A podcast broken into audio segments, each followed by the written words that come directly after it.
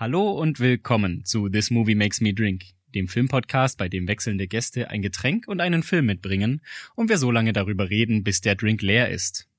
Heute bei mir zu Gast. Er ist Journalist, er ist Podcaster, er ist Hörbuchproduzent und zukünftiger Star-Moderator.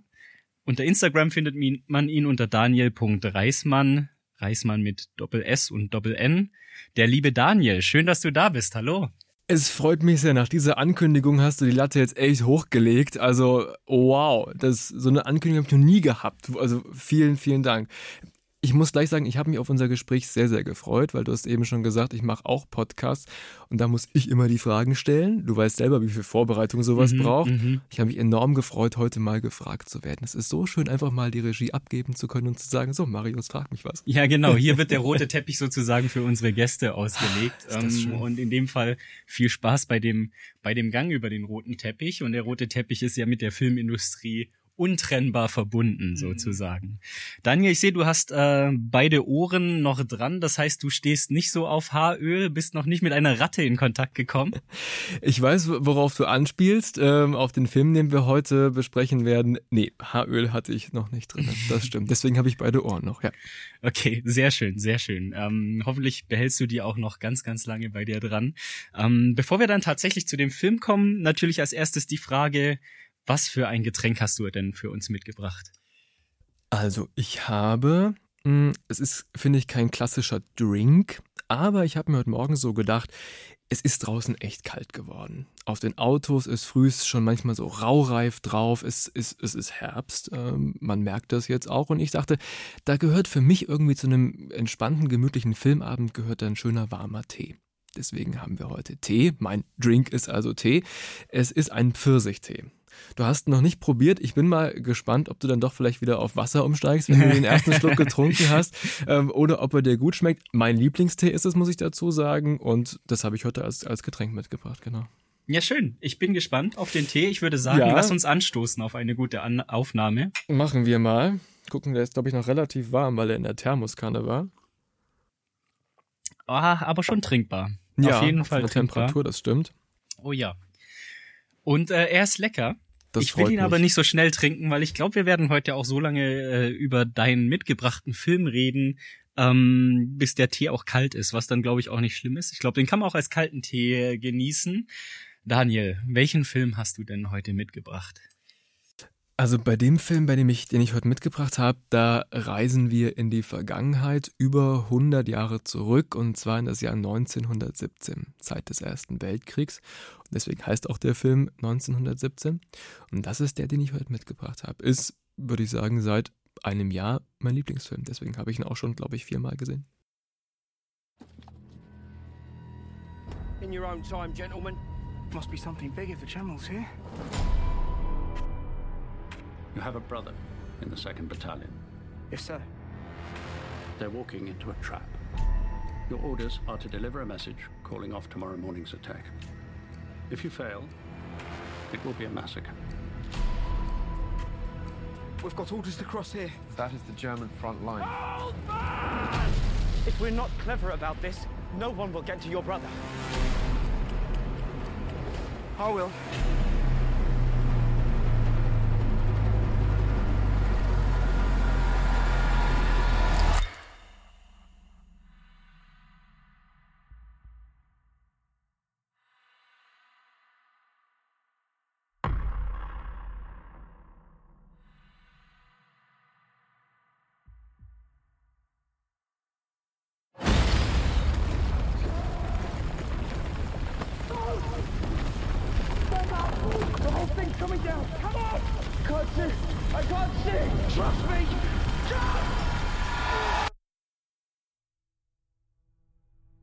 There's only one way this ends. Last man standing. I'm going to see my father. We need to keep moving. Come on. I'm going We can't possibly make it that way, man. You bloody insane.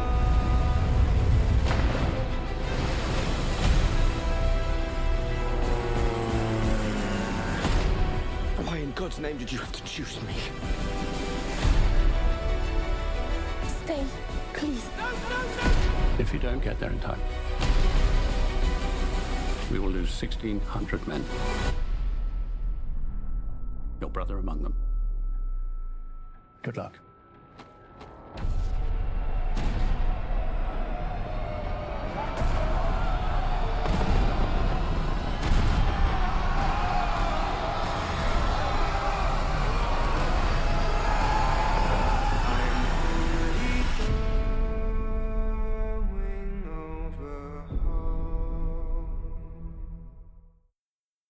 Du hast ja im, äh, im Vorgespräch erzählt, ähm, dass du den dir auch immer aussuchst, ne? wenn quasi in deinem Freundeskreis äh, die, die zur Debatte steht, hm, was sollen wir denn heute anschauen ähm, und du darfst dir den Film sozusagen aussuchen, ähm, kommst du immer wieder auf diesen Film zurück. Warum? Also was ist das, was dich immer wieder in dieses ähm, schreckliche Kriegsgewirr eintauchen lässt? Was zieht dich da immer wieder zurück?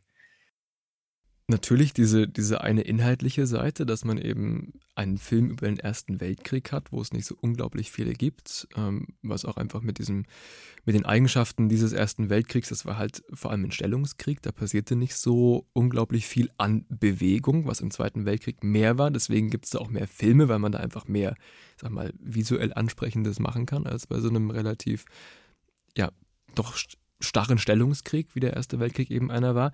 Ähm, und Inhalt, auf der inhaltlichen Seite finde ich, mh, hm, es wird eine sehr eigentlich kleine Geschichte erzählt, halt wirklich von Zweien, wir werden es noch besprechen, die sich eben da durch, durchs Feld schlagen. Und trotzdem finde ich, wird da sehr viel erzählt. Es geht um den Wert von Freundschaft äh, zwischen diesen beiden, die sich durchschlagen. Das ist, finde ich, die schöne Seite und auch das, was so ein bisschen ans Herz geht. Und natürlich auf der anderen Seite hat man einfach dann diese Brutalität, diese Sinnlosigkeit des Krieges, was da sehr eindrücklich gezeigt wird. Und auf der anderen, auf der technischen Seite, sage ich mal, weil das halt so, so ein One-Cut ist ja kein richtiger One-Shot-Film, mm, sondern halt mm. ein, ein One-Cut-Film in dieser Optik gemacht. Da finde ich einfach faszinierend, halt, wie das umgesetzt wurde. Also wir werden ja jetzt im Detail noch darauf zu sprechen kommen, aber wie sich diese verschiedenen Orte, die verschiedenen Stimmungen, äh, mal ganz laut und hektisch, mal ganz leise und klein und einsam, wie sich das abwechselt, wie das einfach umgesetzt wurde. Das fasziniert mich einfach immer wieder, also inhaltlich, aber auch technisch, wie es umgesetzt ist. Du hast schon gesagt, ähm, das ist ja so der, das große Gimmick des Films, also wenn man sie jetzt böse formulieren will, äh, ist, ist auf keinen Fall auch meiner Meinung nach einfach nur ein Gimmick-Film. Das ist sozusagen das Verkaufsargument, oh guck mal, wir haben hier eine Einstellung, die von Anfang bis Ende durchgeht. Ähm, aber doch natürlich ein ganz, ganz ähm, spannendes äh, Erzählmittel, auch ästhetisch, womit man verschiedene Stimmungen und äh, Aspekte dieser Geschichte, die wir alle dann besuchen werden, ähm, dann auch äh, bewusst darstellen kann in einer ganz anderen Art und Weise, wie wir sie sonst nicht aus Kriegs- oder Antikriegsfilmen kennen. Ähm, hast du, bevor du den Film zum ersten Mal gesehen hast, irgendwie schon Trailer-Material gesehen? Hast du, wusstest du schon so ein bisschen, was auf dich zukommt? Weil ich finde das selber, finde ich das halt schon lustig, dass ne, so ein, so ein One-Take-Film oder ich mache hier gerade Anführungszeichen in die Luft, so ein, so ein One-Shot-Film, ähm, dann für einen Trailer zerschnitten wird, ist ja eigentlich eine absurde Praxis, ne? Aber irgendwie muss man ja Werbung machen. Hast du einmal so einen Trailer oder sowas im Voraus gesehen?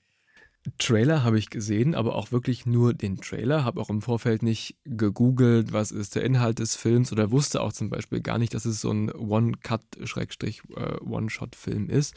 Das hat mich dann natürlich sehr positiv überrascht, weil mir einfach dieses Stilmittel da super gefällt, auch wie das eingesetzt wurde. Ähm, ich fand es halt spannend, dass es ein Film über den Ersten Weltkrieg war. Das konnte ich ja relativ unkompliziert aus dem Titel schon rauslesen. Und das hat mich eben interessiert. Und halt diese paar sehr eindrucksvollen Bilder, die in dem Trailer verwendet wurden, haben mich schon so fasziniert und so eingefangen, dass ich dachte, ich will mir den auf jeden Fall angucken. Wusste aber halt im Vorfeld nicht im Detail, was da auf mich zukommt. Und dann hat es dich ja gleich so gepackt, wenn wir mal noch so bei der, bei dem, bei dem übergreifenden oder auch bei dem technischen bleiben, dann hat es dich auch gleich so gepackt, dass du auch direkt ins Making-of äh, gestürzt bist und du dir noch Bonusmaterial und sowas angeschaut hast. Ähm, möchtest du da ein bisschen was äh, noch berichten? Das ist ja auch nichts, was so, ähm, was man einfach mal so macht so sage ich mal so als so, ein Filmschauer. Ich sitz abends auf der Couch, scroll durch Netflix durch, schau was an und dann gehe ich ins Bett, ne? Aber mich dann noch mal mehrere Stunden vielleicht sogar noch im Nachhinein damit beschäftigen, hat der Film ja doch was ausgelöst bei dir. Warum war das Bonusmaterial in dem Fall jetzt auch so für dich wichtig? Also ich muss sagen, da glaube ich, unterscheiden wir uns dann in der Hinsicht. Ich gucke eigentlich bei einem Film, wenn ich ihn erst gesehen habe, dann immer das Making-of dazu freue mich natürlich auch, wenn ich da bei YouTube noch vieles dazu finde. Auch vielleicht, wie wurde die Filmmusik gemacht? Wie ging es da in der Maske zu, wenn das sehr aufwendig war? Wie war überhaupt dieser ganze Drehplanungs- und Realisationsprozess? Das finde ich eigentlich bei jedem Film, den ich so gesehen habe, immer spannend. Nicht immer gibt es das natürlich, aber oft gibt es das halt schon. Dann gucke ich das auch sehr, sehr gerne. Und was mich da besonders fasziniert hat, ist einfach der Tatsache geschuldet, eben, dass das so ein, so ein One, so ein Single-Cut-Film sein sollte, wo du eben teilweise sehr lange Einstellungen hast. Wo, also auch wenn es halt gedreht wird, für uns soll es so aussehen, als wäre es ja alles am Stück passiert. Wir wissen natürlich, als gewiefte Zuschauer, so war es nicht. Mhm. Ähm, und beim Drehen natürlich auch nicht. Da hast du zwar schon lange Takes teilweise, sieben, acht Minuten manchmal. Und wenn du eben dann mit diesen beiden Hauptdarstellern so durch die ganze Kulisse, durch die Szenerie gehst, da habe ich eben im Making-of dann gelernt, manchmal wurde die Kamera auf der Schulter getragen, dann wurde sie auf ein Stativ gehängt, dann auf einen Kran, aber alles während die Kamera lief. Man hat die quasi durch die Szene mit durchgeschickt auf verschiedenen Transportmitteln, sage ich mal. Und wie reibungslos sowas funktioniert. Wirklich auch, dass es halt auf einmal auf ein Auto gehangen wird und dann fährt das einen Kilometer in einem Affenzahn da lang und dann auf einmal hat wieder jemand auf der Schulter und das geht alles so ineinander über. Also es war auch eine unglaubliche, ich sag mal, choreografische Aufgabe, das, das alles so hinzubekommen. Deswegen wurden solche langen Takes auch teilweise drei, vier, fünf Mal gemacht, damit das alles eben ineinander greift und jedes Gewerkte auch gut funktioniert. Das war was, was mich an diesen Making-ofs wirklich sehr fasziniert hat, wie, wie groß das war, wie viele Leute, wie viele Statisten daran beteiligt waren. Und dann eben noch halt diese besondere Hürde, möglichst viel an einem Stück zu machen. Das war halt was, ja, was ich bisher noch bei keinem Film so gesehen habe und was mich eben nachhaltig beeindruckt hat.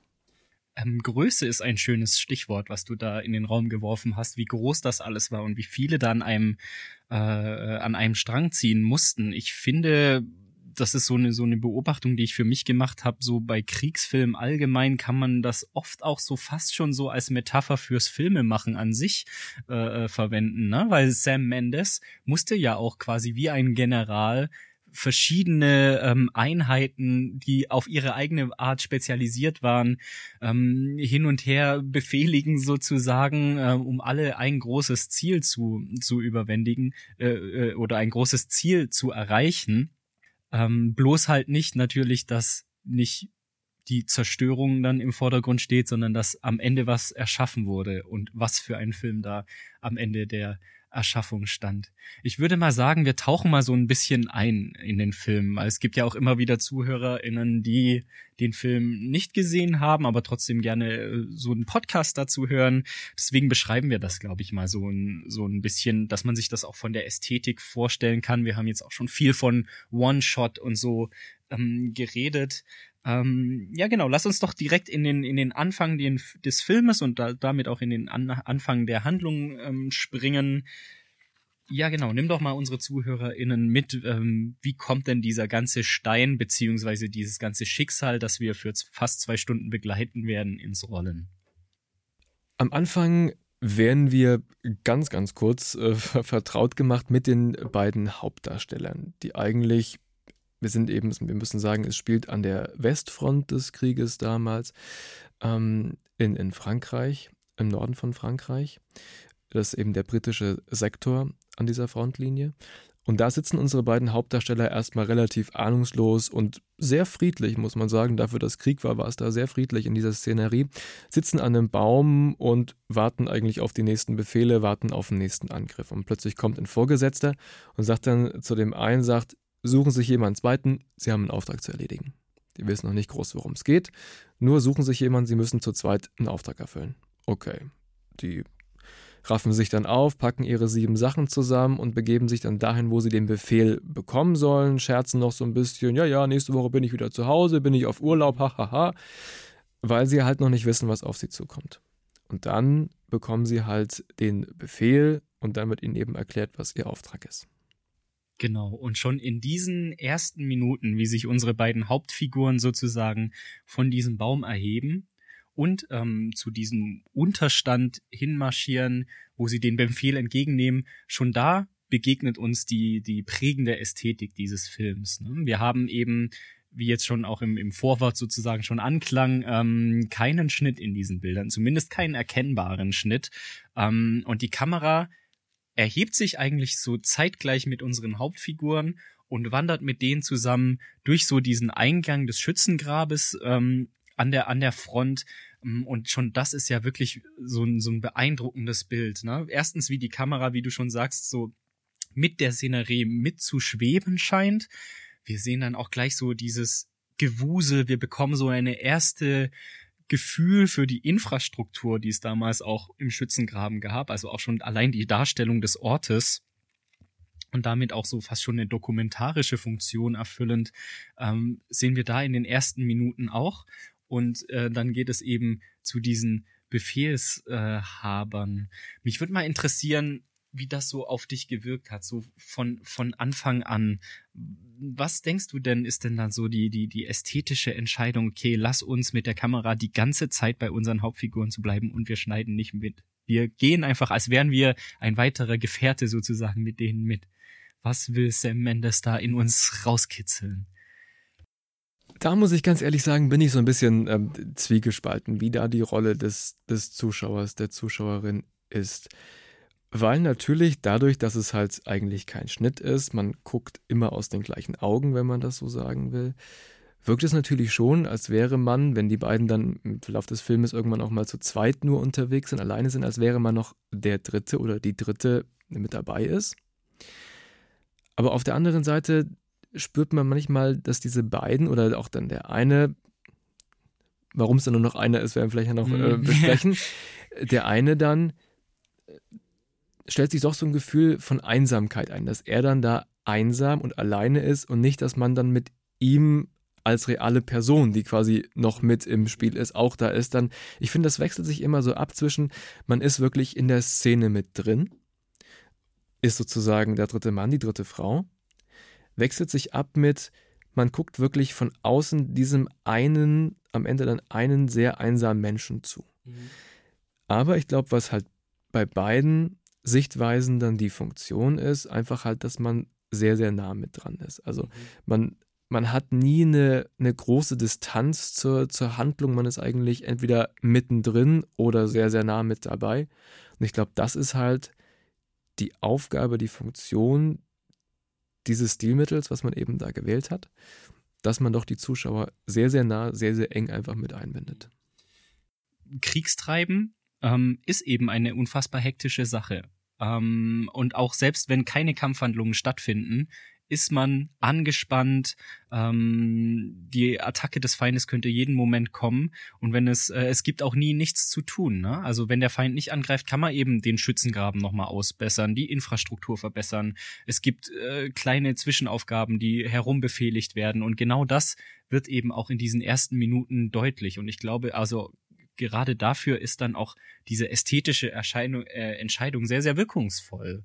Ähm, weil wir eben, ich sag mal, fast schon wie so Scheuklappen auch so durch diese Nähe an den Hauptfiguren, die dann auch einen großen Teil des Bildes dann einnehmen, weil die Kamera immer so nah dran ist, ähm, haben wir ja dann auch so eine Art Scheuklappen auf und dadurch wird auch alles, was so von außen ins Bild reinkommt, kurz durchs Bild huscht oder was wir gar nicht so wahrnehmen können, weil wir diese die Komplettheit, wir haben ja keine Panorama-Einstellung sozusagen, weil wir die Ganzheit eines Schützengrabens oder auch einer Kampfhandlung nicht erfassen können, steigert das dann natürlich auch nochmal zur Verdeutlichung die Hektik dieser Kampfhandlung. Ich war von der Ästhetik her das gibt's ja auch außer, außerhalb der Fiktion, äh, in dokumentarischen Darstellungen oder in journalistischen Darstellungen durchaus so an so die, die Ästhetik von so Embedded Journalism ähm, erinnert.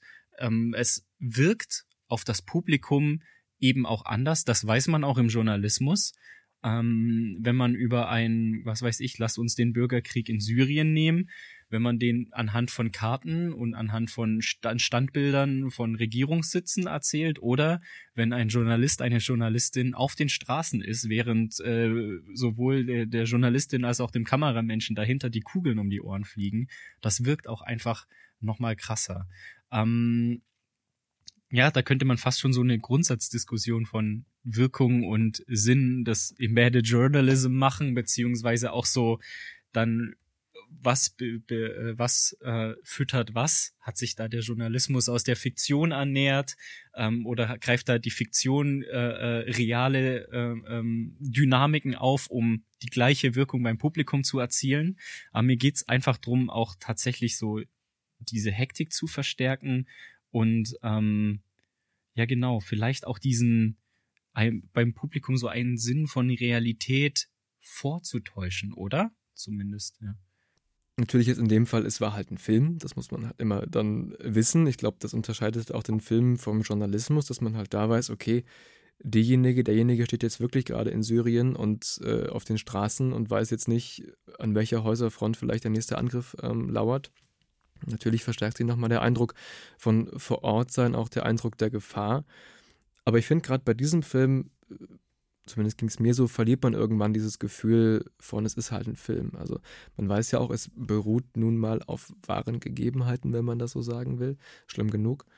Und da, also ich weiß nicht, ob man da quasi was, was vortäuschen will. Natürlich, ich meine, Filmfiktion ist immer eine gewisse eine gewisse Täuschung ist da ja immer dabei, weil das hat ja nicht so, man war ja nicht einfach nur mit der Kamera zufällig dabei, es ist ja alles inszeniert am Ende.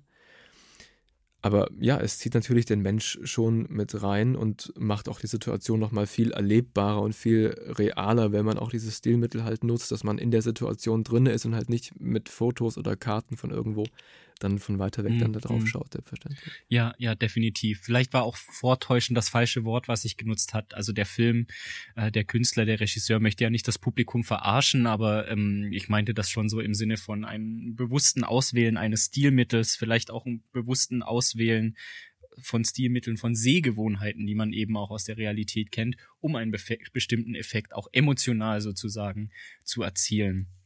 Jetzt ist es ja so, dass ähm, wir hier ich, eigentlich sollten wir, vielleicht sollten wir so eine Trinkgeldkasse aufstellen oder so und jedes Mal, wenn wir One-Shot sagen, muss ein Euro in diese Kasse rein, weil ich glaube, wir werden den Satz noch, äh, die, das Wort schon noch oft sagen. Ich wollte das nämlich gerade schon wieder sagen. Jetzt handelt es sich ja hier um einen One-Shot. Das heißt natürlich aber auch, dass die ähm, erzählte Zeit, diese Geschichte ist, entspricht auch der Erzählzeit. Wir haben hier äh, äh, quasi eine Echtzeiterzählung. Mm, also auch eine bewusste Entscheidung hier, ästhetisch, wenn man das Konzept von Zeit be beobachtet. Ähm, Zeit ist dann hier auch wichtig, denn unsere beiden Hauptfiguren gehen also in diesen Unterstand, um ihren Befehl zu entgegenzunehmen. Und was wird ihnen da ähm, beigebracht oder welchen Befehl werden sie denn erhalten? Also die Lage ist die, dass eben halt die, die britischen Truppen an vielen Stellen an der Front kämpfen. Und ihnen wurden aber die Kommunikations-, also Telefonleitungen durchgeschnitten. Jetzt hat der äh, General, der da quasi ihnen den Befehl gibt, hat vorher Informationen bekommen von der Luftaufklärung, ähm, dass die Deutschen eine Falle gebaut, eine Falle gestellt haben, in die ein, eine andere Truppe der, der Briten reinlaufen wird und auch reinlaufen soll. Und sie können die aber halt nicht warnen, weil eben die Telefonleitungen äh, gekappt worden sind. Und jetzt bekommen unsere beiden Hauptdarsteller den Auftrag, dahin zu gehen zu diesen anderen Truppen, diesen anderen britischen Truppen und denen das mitzuteilen, halt zu sagen, bitte brecht diesen Angriff, den ihr vorhabt, ab, denn ihr lauft da in eine ganz große Falle. Auf der anderen Seite stehen halt die Deutschen und die wollen halt genau, dass ihr das macht. Und dann wird ihnen halt mitgeteilt, wenn ihr das nicht verhindern könnt, dass unsere anderen äh, britischen Soldatinnen und Soldaten da reinlaufen, dann wird es ein Massaker geben.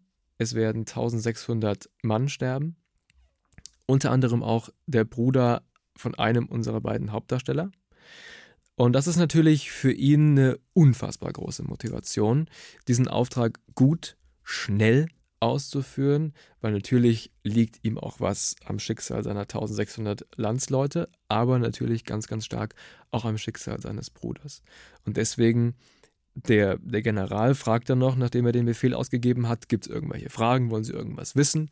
Und der Blake, Lance Corporal Blake, dessen Bruder eben bei diesen anderen Truppen da mit dabei ist, der sagt eben, nee, keine Fragen, geht sofort los. Und der, den er sich ausgesucht hat, Lance Corporal Schofield, zumindest man sieht ihm an, als hätte er vielleicht noch mal ganz kurz überlegen wollen oder doch noch die eine oder andere Frage.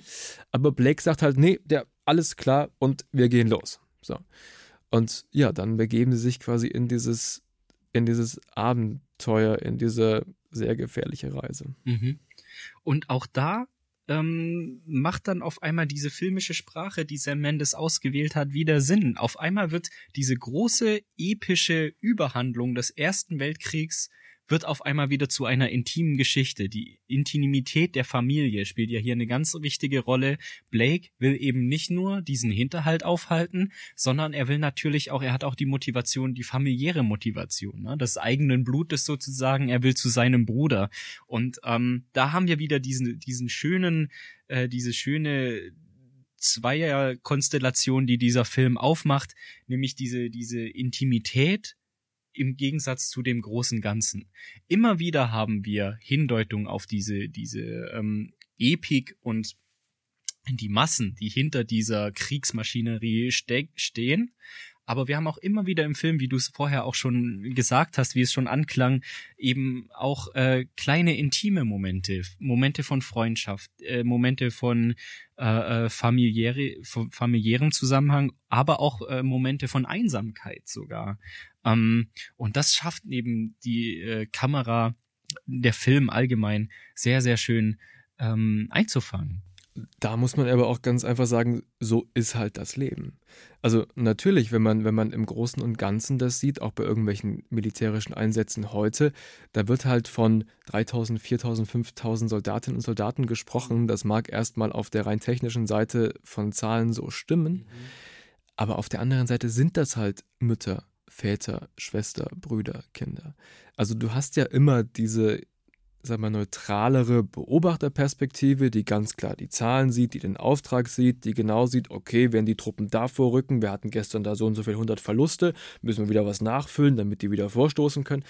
Das ist auf dieser neutralen Pers äh, Beobachterperspektive alles richtig. Aber es sind halt einfach Menschen, mhm. die da stehen mhm. und die schon ein Leben hinter sich haben, das vielleicht erst 16, 17 Jahre dauerte, vielleicht 30, vielleicht 50, sind eben alles Individuen. Und natürlich äh, geht es da um Freundschaft, da geht es um Gefühle, im Krieg natürlich permanente Angst.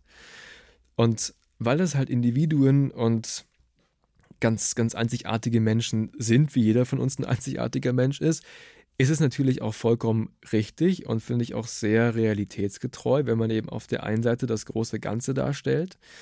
Ähm, um das es halt in diesem Krieg ging im Ersten Weltkrieg, aber eben auch immer die Situation hat, dass man es eben, wie du gesagt hast, auf diese ganz kleinen, intimen Momente runterbricht, weil so ist halt einfach das Leben. Also man hat in seinem Alltag natürlich mit Leuten, die man mag, äh, ganz besondere äh, Momente und die machen es halt am Ende auch aus. Also jeder kennt das von der Arbeit. Es gibt natürlich Kolleginnen und Kollegen, mit denen man weniger gern zusammenarbeitet, aber es gibt auch Kolleginnen und Kollegen, mit denen man gern zusammenarbeitet, wo sich auch eine Freundschaft ergibt. Und man ist halt nicht nur die Angestellte an einem Bankschalter oder irgendwie der Sachbearbeiter auf irgendeiner Kfz-Zulassungsstelle. Das ist rein objektiv richtig. Aber dahinter stehen halt Menschen mit, mit Gefühlen, mit Geschichten, mit Problemen. Und das, finde ich, spiegelt eben dieser Film ganz gut wider. Man sieht eben das große Ganze des Krieges.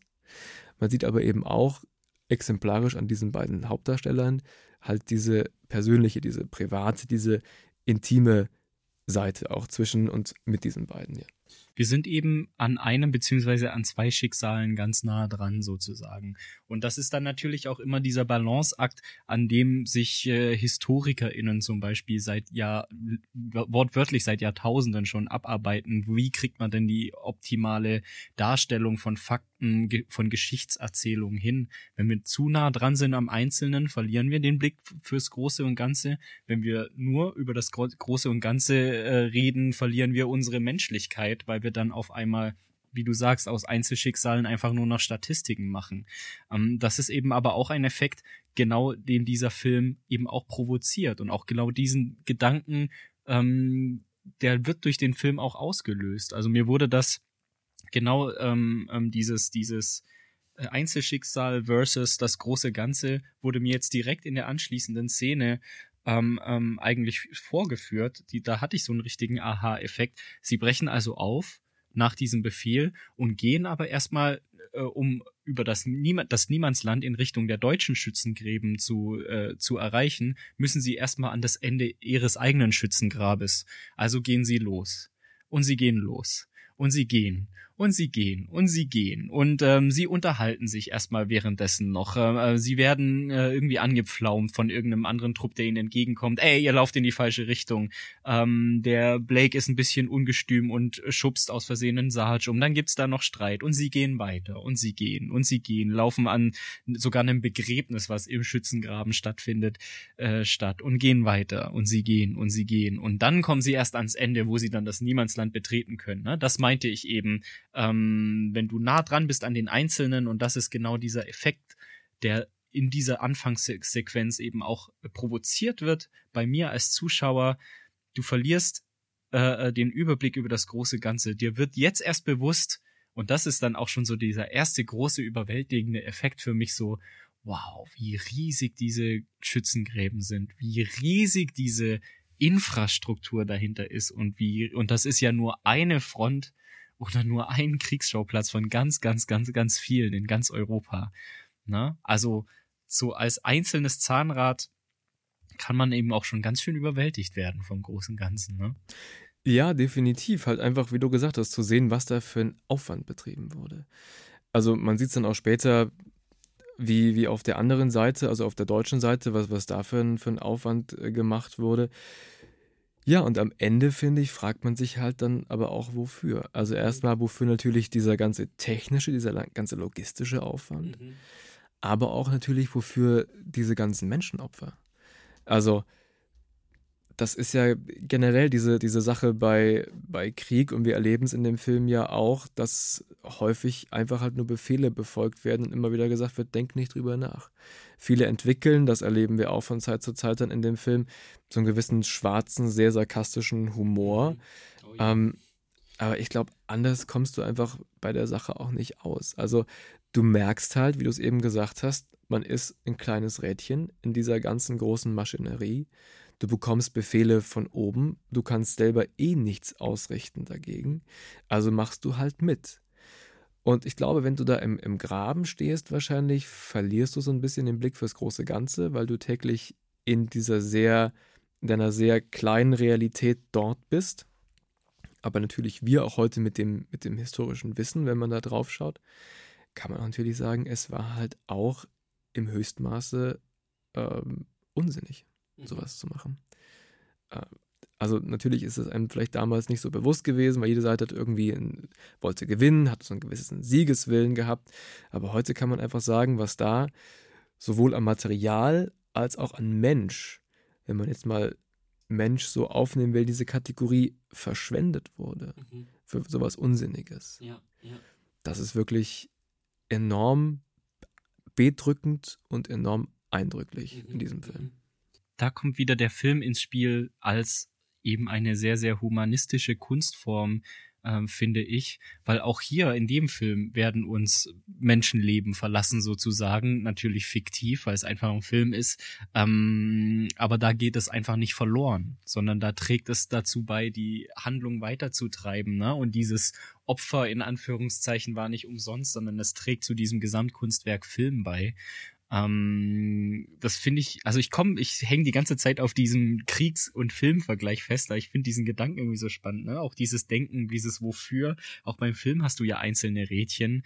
Keine Ahnung, du hast den Set-Designer, irgendeinen Setbauer, das müssen wir auch noch sagen, das Set-Design, Kostümdesign, wow. überragend. Ja, einfach Wirklich überragend, Wahnsinn. was sie da gemacht haben. Aber wenn ich dann halt so einer von denen bin, der jetzt einfach mal so ein paar äh, äh, ähm, Patronenhülsen von diesen riesigen Flakkanonen einfach aufeinander stapelt und das ist halt mein Job des Tages, dann sehe ich das nicht. Aber wenn ich dann am Ende des Tages ähm, bei der Filmpremiere mit dem Team da im Kino sitze und das sehe, dann sehe ich auch, wofür ich das gemacht habe.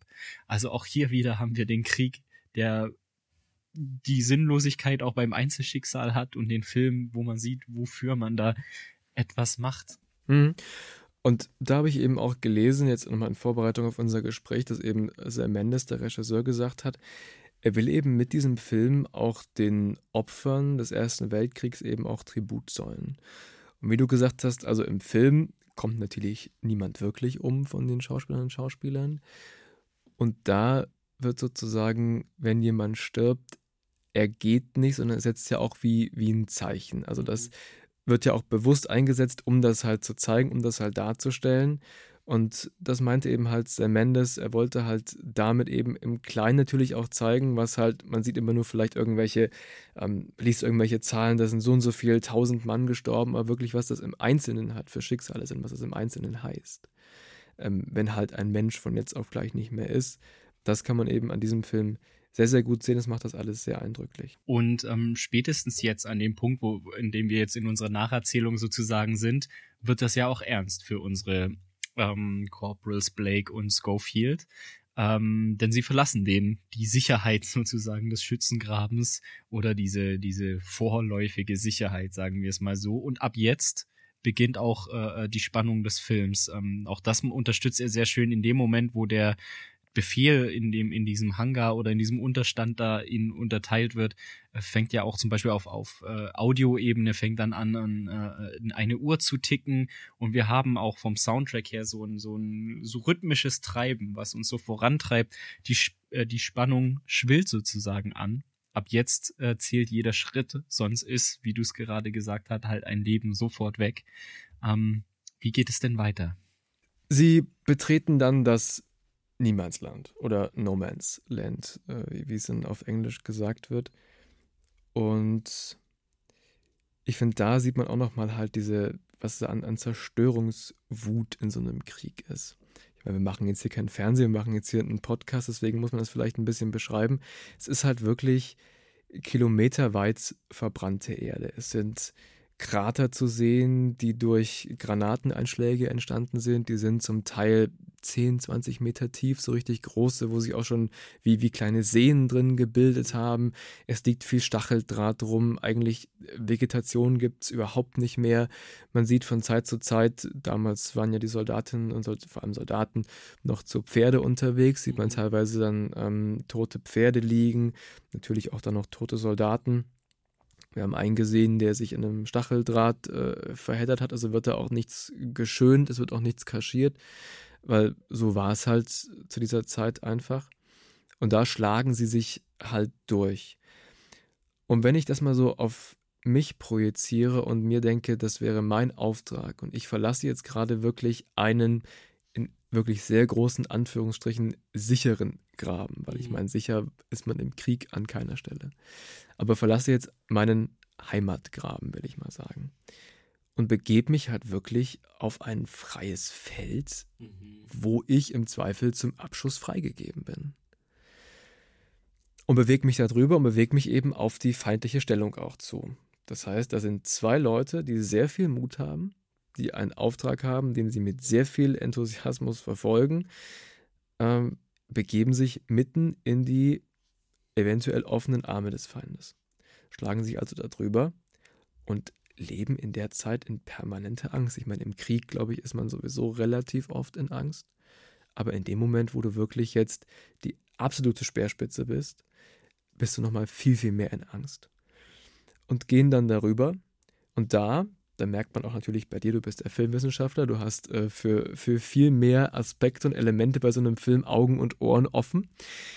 Und da beginnt dann auch, wenn sie sich der deutschen, dem deutschen Graben dann sich auf ihn zubewegen, beginnt dann auch die Musik langsam wieder zu pulsieren. Es ist wieder Mhm. treibend, es wird Gefahr, es wird Angst auch mit, der, mit dem Sound kreiert. Und dann fährt die Kamera neben den beiden und man sieht von rechts plötzlich schon, wie der Graben langsam kommt. Man kann noch nicht reingucken, man sieht aber, wie der kommt. Die beiden gehen todesmutig bis an den Rand, richten ihre Gewehre in den Graben, schreien und man sieht, der Graben ist leer. Mhm. Und das finde ich, dann ist auch, ich weiß nicht mehr genau, ob die Musik dann da zu Ende war zu dem Zeitpunkt oder was genau, dann da. sie, sie, sie bricht ab. Also Okay, in dem sie- Moment, wo sie, sie den Graben sehen, bricht die Musik auch Ja. ab. Ja. Hätte ich gerade gar nicht mehr so aus der Erinnerung sagen können, wie das da jetzt genau war, aber dann, dann bricht sie an, dem, an der Stelle ab. Und dann auf einmal fällt die ganze Spannung erstmal weg. Mhm. So, bis dahin war es wirklich ein Aufbau, es war dramatisch, man hat nicht gewusst, ob sie die nächsten, man kann sagen, Sekunden Mhm. überleben und plötzlich ist da niemand. Mhm. Mhm. Es ist genauso verlassen wie das gesamte Feld, was sie gerade überschritten haben. Es ist nichts mehr.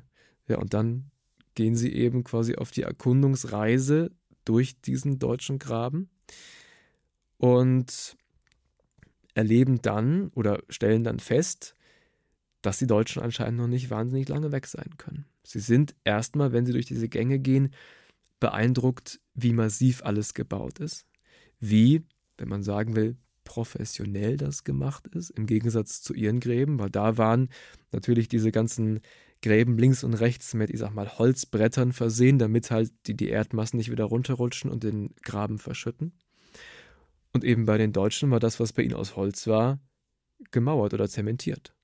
Natürlich waren sie erstmal davon beeindruckt, ähm, dass man eben auch vielleicht gesehen hat, was bei den Deutschen äh, der Krieg für, für eine Wichtigkeit auch hatte, dass man da so viel Ressourcen, Material dafür aufgewendet, am Ende natürlich verschwendet hat, aber eben aufgewendet hat dafür. Davon sind sie sehr beeindruckt.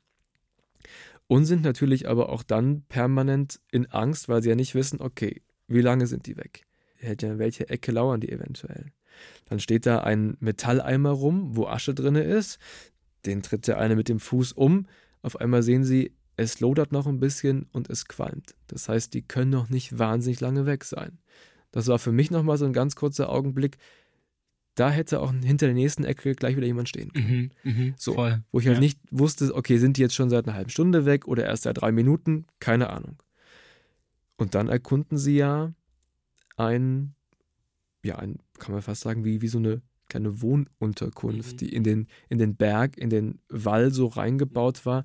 Und auch da, da gab es Betten, die gefedert waren. Wow. Wow. So was kennen wir also- gar nicht hier von unserer britischen Armee. Richtig, da waren sie sehr natürlich beeindruckt, ähm, auch wenn, finde ich, beeindruckt in so einem Zusammenhang immer sehr komisch klingt, aber Mhm. sie waren davon beeindruckt.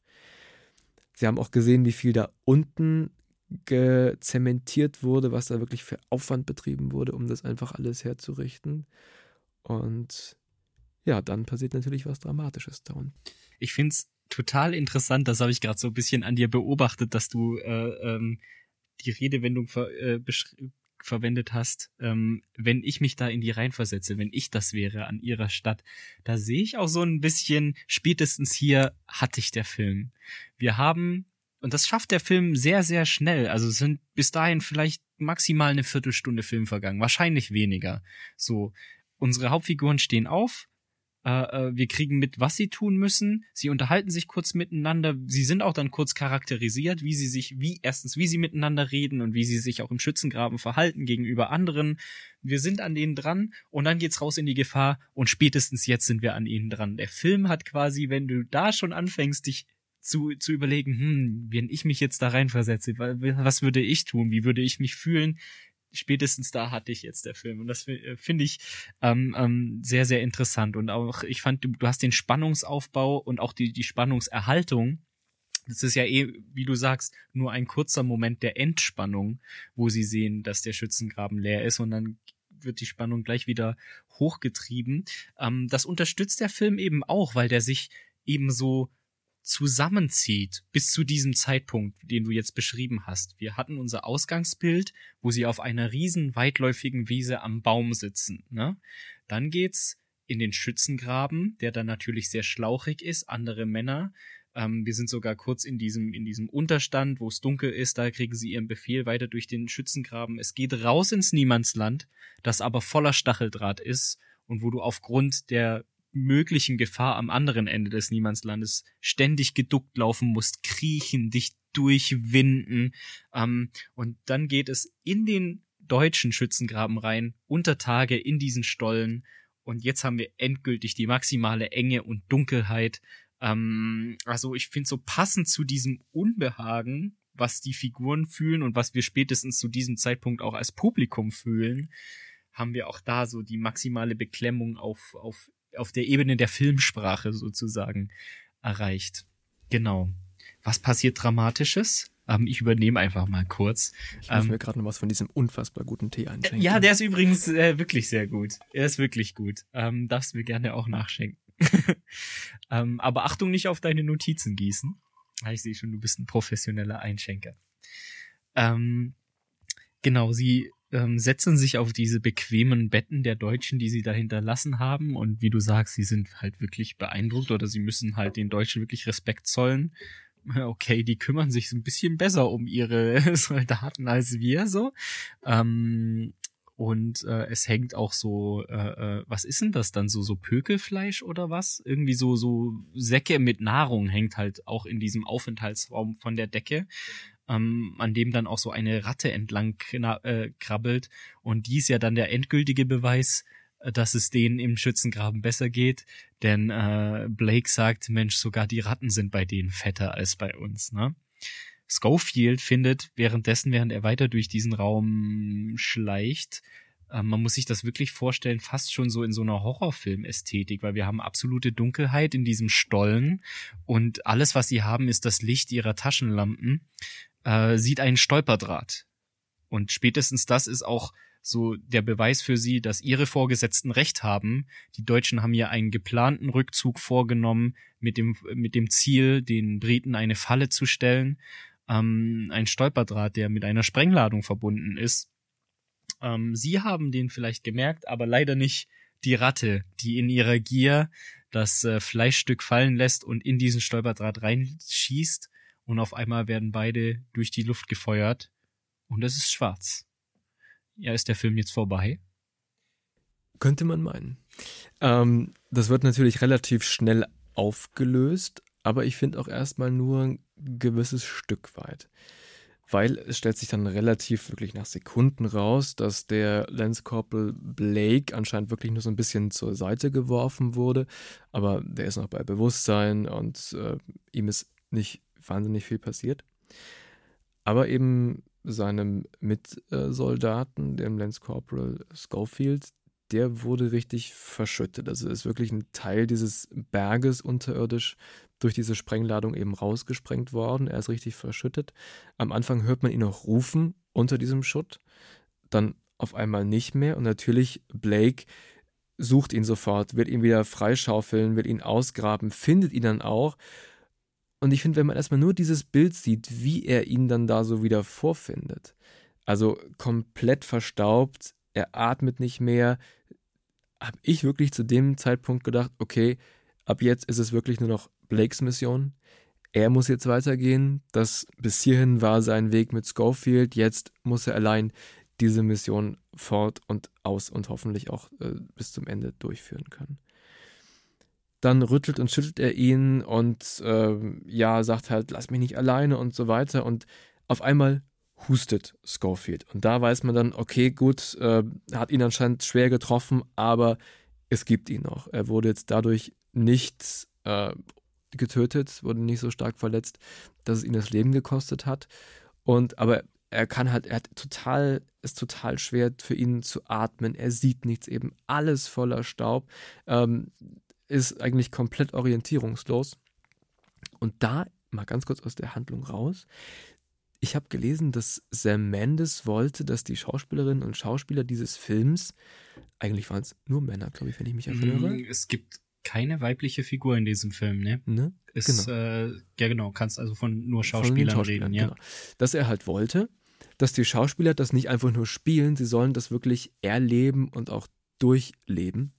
Und da habe ich mir wirklich dann so gedacht, dieser arme Schofield, dieser arme Schauspieler, äh, was haben die mit dem in dieser Szene gemacht? Hat er wirklich irgendwie Staub, Mehl ins Gesicht gesprüht bekommen? Fiel ihm das dann wirklich schwer zu atmen? Haben dem wirklich die Augen wehgetan? Oder hat einfach da die Maske nur sehr gut gearbeitet? Ähm, und dann, aber jetzt wieder zurück in, in, die, in die Szenerie, in unsere Handlung, nimmt Blake ihn quasi unter den Arm und zieht ihn dann mit durch und sagt, wir müssen hier raus, denn durch diese Explosion beginnt eben auch dieses unterirdische Labyrinth, sage ich mal, einzustürzen. Also es kracht und es knarrt und die, die ganzen Balken brechen zusammen und sie wollen eben das Ding natürlich möglichst lebendig verlassen. Das heißt, Blake schnappt Schofield und sagt, komm mit, wir müssen raus, halt dich an mir fest, wir schaffen den Weg nach draußen, wir finden das schon. Dann finden sie auch einen Gang, rennen dann da lang, hinter ihnen bricht natürlich das ganze Gebilde ein und auf einmal kommen sie aber an, ich glaube, er hat gesagt, an einen Granatenschacht oder so. Ähm, er sagt oder Minenschacht. Minenschacht. Ja, ja, so genau. war es, genau. Minenschacht. Und da müssen sie halt drüber springen. Natürlich ist es ungefähr ein Abstand von einem Meter, den sie da überwinden müssen. Mhm. Ähm, deswegen schafft Blake das auch relativ unproblematisch und sieht äh, dass es eigentlich ganz gut machbar ist. Aber natürlich Schofield, er sieht nichts, er ist orientierungslos und bekommt nur gesagt, spring, spring, spring, spring, spring. Und er meint aber, er kann nicht und er sieht nichts und äh, ist orientierungslos, kann man ja alles auch verstehen.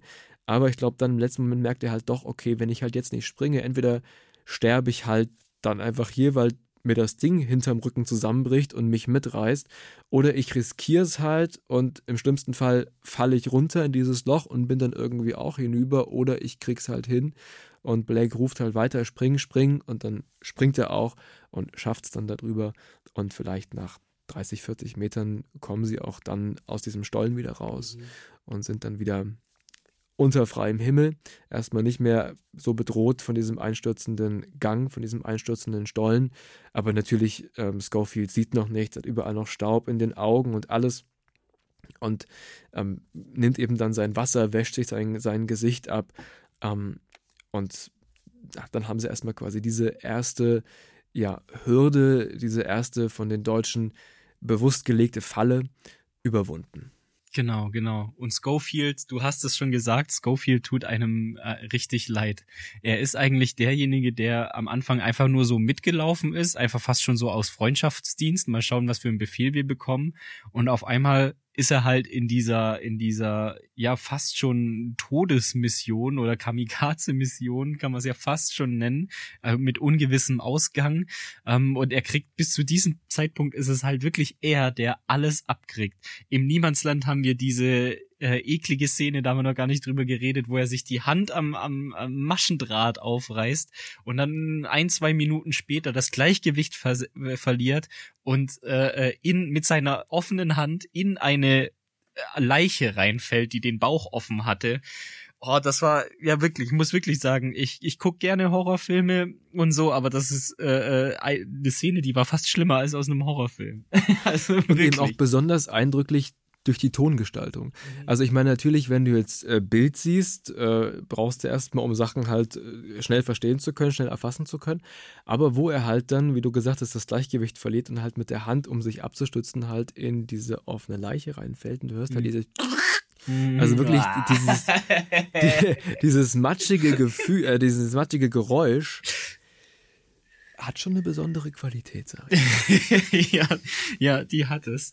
Dann ist er derjenige, der im Minenschacht wortwörtlich äh, oder in, in diesem in diesem in diesem Stollen da durch diese Explosion wortwörtlich auf den Kopf kriegt und er wird einfach wirklich so mitgeschleift. Er tut einem wirklich leid, an was der da reingeraten ist, ne? Und er tut sich auch selber leid, auch völlig zu Recht, denn als sie dann wieder auf auf der anderen Seite sozusagen rauskommen und endlich mal wieder ein bisschen Ruhe eintritt, da haben wir dann eins, was wir, was vorher auch schon anklang im Film, einen dieser Momente von Freundschaft, beziehungsweise dem Ausdiskutieren von Freundschaft. Schofield hat nämlich die Schnauze voll. Ne? Er, er, er ist halt frustriert darüber, in was er hereingeraten ist.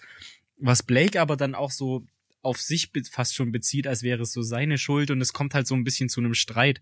Der Inhalt von dem Streit ist jetzt eigentlich gar nicht so wichtig. Mir geht's nur drum, dass wir hier wieder so einen Moment, weil wir es auch schon vom großen Ganzen und der Individualität hatten, hier haben wir wieder einen Moment von so maximaler Intimität zwischen den beiden. Wir sehen das Innenleben der Figuren und interessanterweise, was passiert auf der bildlichen Ebene? Wir sind wieder draußen. Sie gehen über, als nächstes über so eine Hügelanhöhe und wir haben wieder die maximale Weite und das müssen wir mal für den weiteren Verlauf des Podcasts äh, im Auge behalten. Das ist auffällig, dass in Momenten der Intimität sind wir räumlich, haben wir, sind wir draußen in der Natur, in der maximalen Weite, oft auch unberührte Natur zum Beispiel. Ähm, auch da wieder ein bewusstes Spiel mit Symboliken auf jeden Fall. Ja, aber da merkt man eben bei dir wieder diesen filmwissenschaftlichen Hintergrund. Ähm, wäre mir jetzt so als, ich sag mal, Otto-Normalzuschauer gar nicht so aufgefallen, aber ist natürlich vollkommen richtig. Ähm, ich glaube, Intimität natürlich ist in, in kleinen Räumen einfach herzustellen. Da bist du auch räumlich begrenzt und so weiter. Das ist dann ein bisschen einfacher. Aber genau, man sieht halt diese Weite, diese, diese große offene Kulisse, sage ich mal. Aber ich glaube, auch da lässt sich durch dieses ähm, Stilmittel eben, dass man immer relativ nah an den handelnden Figuren dran ist, mhm. lässt sich eben, glaube ich, auch dann Intimität einfacher herstellen. Mhm. Ähm, als wenn du viele wilde Kameraschnitte hast. Guckst mal von da, guckst mal von da, guckst mal von da. Weil du eben so als dritte Person mit dabei bist. Ich habe vorhin gesagt, ich weiß nicht so ganz, soll ich mich da jetzt wirklich mit als Person fühlen, die in dieser Szene mit dabei ist oder wirklich als neutraler Beobachter, der halt nur von außen da drauf guckt. Aber trotzdem, man bekommt das halt einfach, weil die beiden sehr präsent sind, im Bild sehr präsent sind, auch man ja, ich weiß nicht, 95 Prozent der Zeit nur ihre Stimmen eigentlich hört, mhm. ist man halt in dieser Beziehung zwischen den beiden sehr, sehr eng mit drin. Und natürlich dann, gerade auch, wenn die Landschaft ringsherum sehr weit ist, aber es auch auf der akustischen Ebene, finde ich, sehr ruhig ist, lässt sich dann trotz dieser Weite in der Landschaft, dieser optischen Weite, eine sehr enge Beziehung, eine sehr, sehr ruhige Situation einfach auch herstellen zwischen den beiden. Das mhm. ist, das ist wirklich auffallend. Und was man in diesem Punkt des Films dann eben auch merkt, dass der Schofield, also der quasi mitgenommen wurde von dem Blake, dass der anscheinend schon ein bisschen länger mit dabei ist bei der ganzen, bei der Armee und da auch schon mehr Erfahrung gesammelt hat und deswegen auch schon über diese ganzen Handlungen dort wesentlich mehr auch schon reflektiert hat. Und auch schon zum Teil, zumindest kam es mir so vor, diese Sinnlosigkeit auch gesehen hat. Die beiden haben dann auch darüber gesprochen, da ging es dann ähm, über ja, Orden, die man bekommt, da, da witzeln sie so ein bisschen drüber. Und da ist mir aber bei, bei dem Schofield aufgefallen, dass er halt schon sagt, ja, du bekommst Auszeichnungen, du bekommst Orden, aber was, die machen dich nicht zu einem anderen Menschen. Also du bekommst halt für, für eine kriegerische Handlung, die du halt gemacht hast, weil du einen Auftrag, weil du einen Befehl bekommen hast, wirst du halt ausgezeichnet. Aber das ist nichts, auf was man sich irgendwas einbilden muss oder worauf man irgendwie stolz sein müsste in irgendeiner Form. Und das hat, glaube ich, sich der Blake noch nichts bis zu dem Zeitpunkt noch nicht so bewusst gemacht. Man kann ihm dann, finde ich, in der einen Szene echt so beim Denken zugucken, mhm. ja, ja. weil dann steht er quasi so da und die Kamera fährt so um ihn rum. Man merkt wirklich, okay, jetzt weitet sich sein Blick auch gerade mal aus dem, wir sind in der konkreten Situation, auf, wir sind hier wirklich in einem Krieg. Aber was, was nützt das eigentlich alles? Was bringt das? Da hat man so, so eine Lern, so eine Lernkurve bei ihm sehen können, fand ich, dass er da auch ein bisschen gereift ist dadurch, in der Sekunde wirklich gereift ist, zumindest so für mich gefühlt. Und da, ähm, das fand ich, war ein erstaunlicher Prozess, das eben so zu sehen, weil da sind halt zwei mit unterschiedlichen Erfahrungswelten schon aufeinander getroffen und da hat der eine dem anderen so ein bisschen die Augen auch geöffnet. Während gleichzeitig das, worüber sie reden, auch immer im Hintergrund stattfindet auch da wieder, ne, Set-Design ganz großartig. Du hast auch kurz das Wort Kulisse äh, verwendet. Das finde ich eigentlich ganz passend. Wir, die sind gerade nämlich auf so einer Hügelanhöhe, auf einer, einer weitläufigen Wiese ähm, und äh, in ihrer unmittelbaren Umgebung ist Ruhe. Aber in der Ferne sehen wir, wie die Rauchschwaden hochziehen. Wir sehen erst zwei Flugzeuge, dann drei Flugzeuge sich äh, gegenseitig verfolgen und so. Und so das, das, der Krieg, die Kriegsmaschinerie ist ständig am Toben, ne? Und dann so fern, aber dann doch irgendwie so nah fast schon, ne? Also, ähm, und genau, gleichzeitig, was wir quasi so als Projektionsfläche in der Kulisse sehen, findet dann aber auch im Dialog sozusagen statt. Und das unterstützt, finde ich, auch so nochmal die Thematik ähm, des Krieges, die Thematik aber auch des, des Reifens oder das Erkennen des Krieges oder die, das Erkennen der Sinnlosigkeit des Krieges vielleicht auch noch ähm, unterstützt das eben einfach nochmal auch auf bildlicher Ebene. Genau. Ähm, ich habe jetzt gerade gesagt, der Krieg äh, äh, so fern und doch so nah jetzt in dieser Situation. Das ist, soll sich auch in den kommenden Minuten bewahrheiten. Was passiert denn dann als nächstes? Sie gehen von dieser Anhöhe, auf die sie eben hochgegangen sind, wieder runter. Und ich finde, da, bevor sie gleich dann zu dem nächsten, ich sag mal, größeren Hauptort ähm, kommen, an dem wieder was passiert, da hat man in dieser Grausamkeit des Krieges, auch in dieser Hässlichkeit des Krieges, die man sowohl äh, sieht in Form von, von toten Menschen, aber auch zerstörter Natur, kommen sie plötzlich an eine Art Garten, wo unzählige Kirschenbäume stehen, die in voller Blüte sind. Das heißt, man hat in einer sehr, sonst sehr trostlosen, sehr, zumindest erinnere ich das irgendwie so, sehr grauen Umgebung, hat man plötzlich diese weiß oder leicht rosa blühenden äh, Kirschbäume. Stehen. Wunderschönes Bild auch wieder. Wirklich, äh, ja, Wahnsinn. Also einfach so ein, so ein Solitär in der Landschaft, wie das da steht. Und aber auch da natürlich, wo viel Licht ist, ist auch viel Schatten. Und diese Schönheit ist auch nicht ähm, total frei von Folgen des Krieges. Denn die Deutschen haben in ihrer Zerstörungswut diese ganzen Bäume umgeholzt. Haben zwar noch ihre Blätter, sehen noch schön aus, aber liegen eben alle brach darum, wurden abgeholzt. Und dann fand ich, war das so, waren das ein oder zwei Sätze. Das waren so Hoffnungssätze, fand ich weil der, der Blake hat sich dann rausgestellt in diesem kleinen Garten, kennt sich mit Kirschen sehr gut aus, weil seine Mutter hatte früher Kirschen, er kannte die ganzen verschiedenen Sorten und so hat gesagt, ja, ist ein bisschen schwer jetzt einzuschätzen, nur aufgrund der, der Blätter und der Blüten, was das für eine Sorte ist, dann müsste ich eben auch dann die Frucht dazu sehen, aber er kannte sich da sehr gut aus. Und da hat dann der, der Schofield halt gesagt, ja, die Deutschen haben sie alles umgeholzt und haben ja quasi alles dann hier, das auch dieses Leben erstickt, was in diesen Bäumen war. Und dann kam dieser Satz von Blake, der gesagt hat, nee, ist gar nicht so, denn aus diesen ganzen Kernen, die an diesen Bäumen hängen, wenn die runterfallen, dann werden hier in ein paar Jahren viel, viel mehr Kirschbäume stehen als jetzt. Mhm.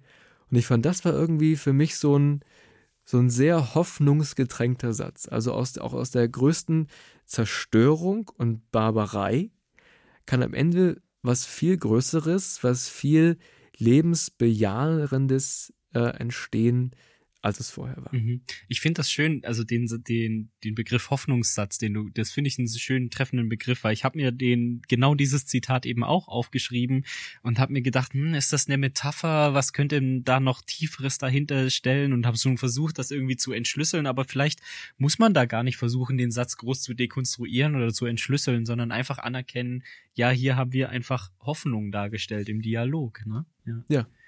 Ja, ja, voll. Aber sorry, ich hatte dich unterbrochen. Ja. Alles gut, genau. Und dann äh, geht es quasi weiter und sie sehen ein erstmal scheinbar verlassenes Haus, ein kleiner, ein kleiner Bauernhof, ein kleines Gehöft. Und begeben sich halt dann dahin, weil sie ja sicherstellen müssen und wollen, dass da niemand mehr ist, der ihnen irgendwie gefährlich werden könnte.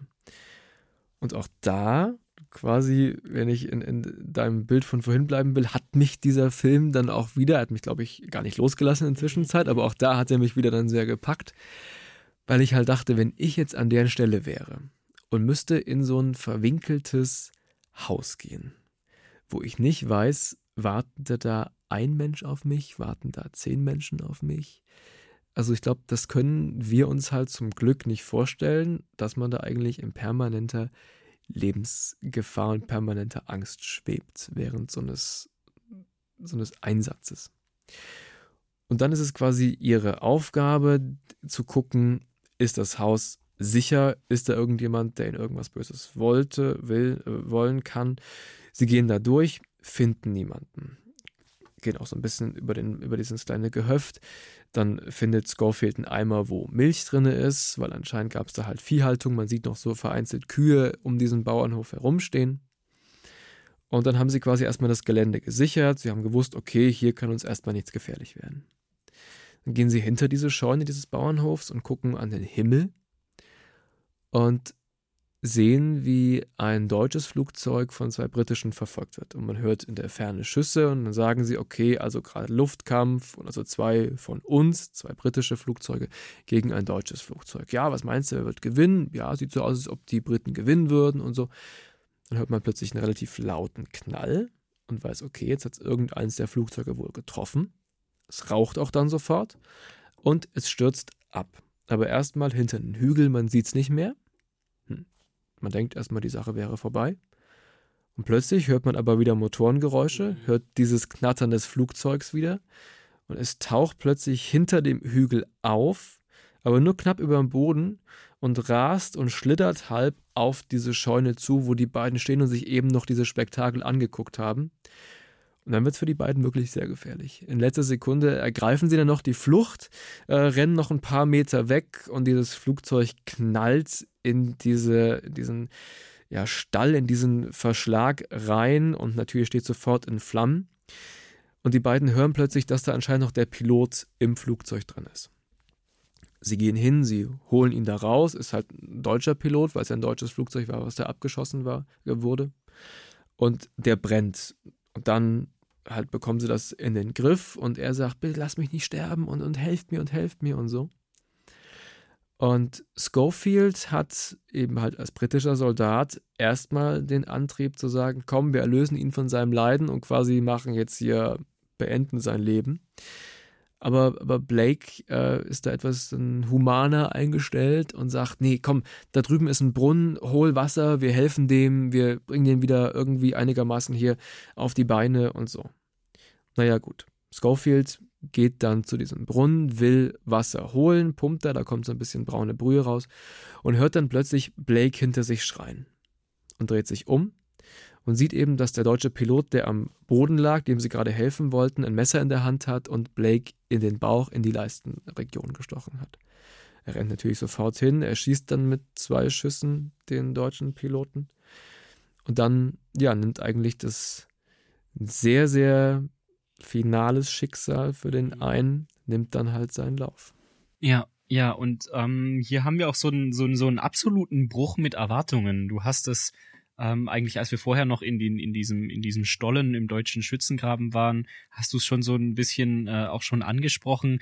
Bis zu dem Zeitpunkt nehmen wir ja Schofield mehr als so eine Nebenfigur wahr, so, ne? So wie wir in unseren Sehgewohnheiten sind. Wir gucken einen Film, wir werden mit einer Hauptfigur konfrontiert und wir begleiten ihre Heldenreise sozusagen, in welcher Form auch immer, ähm, bis zum Ende des Films. Macht eine Entwicklung durch und so weiter. Und all das hatten wir bis dahin ja auch angedeutet.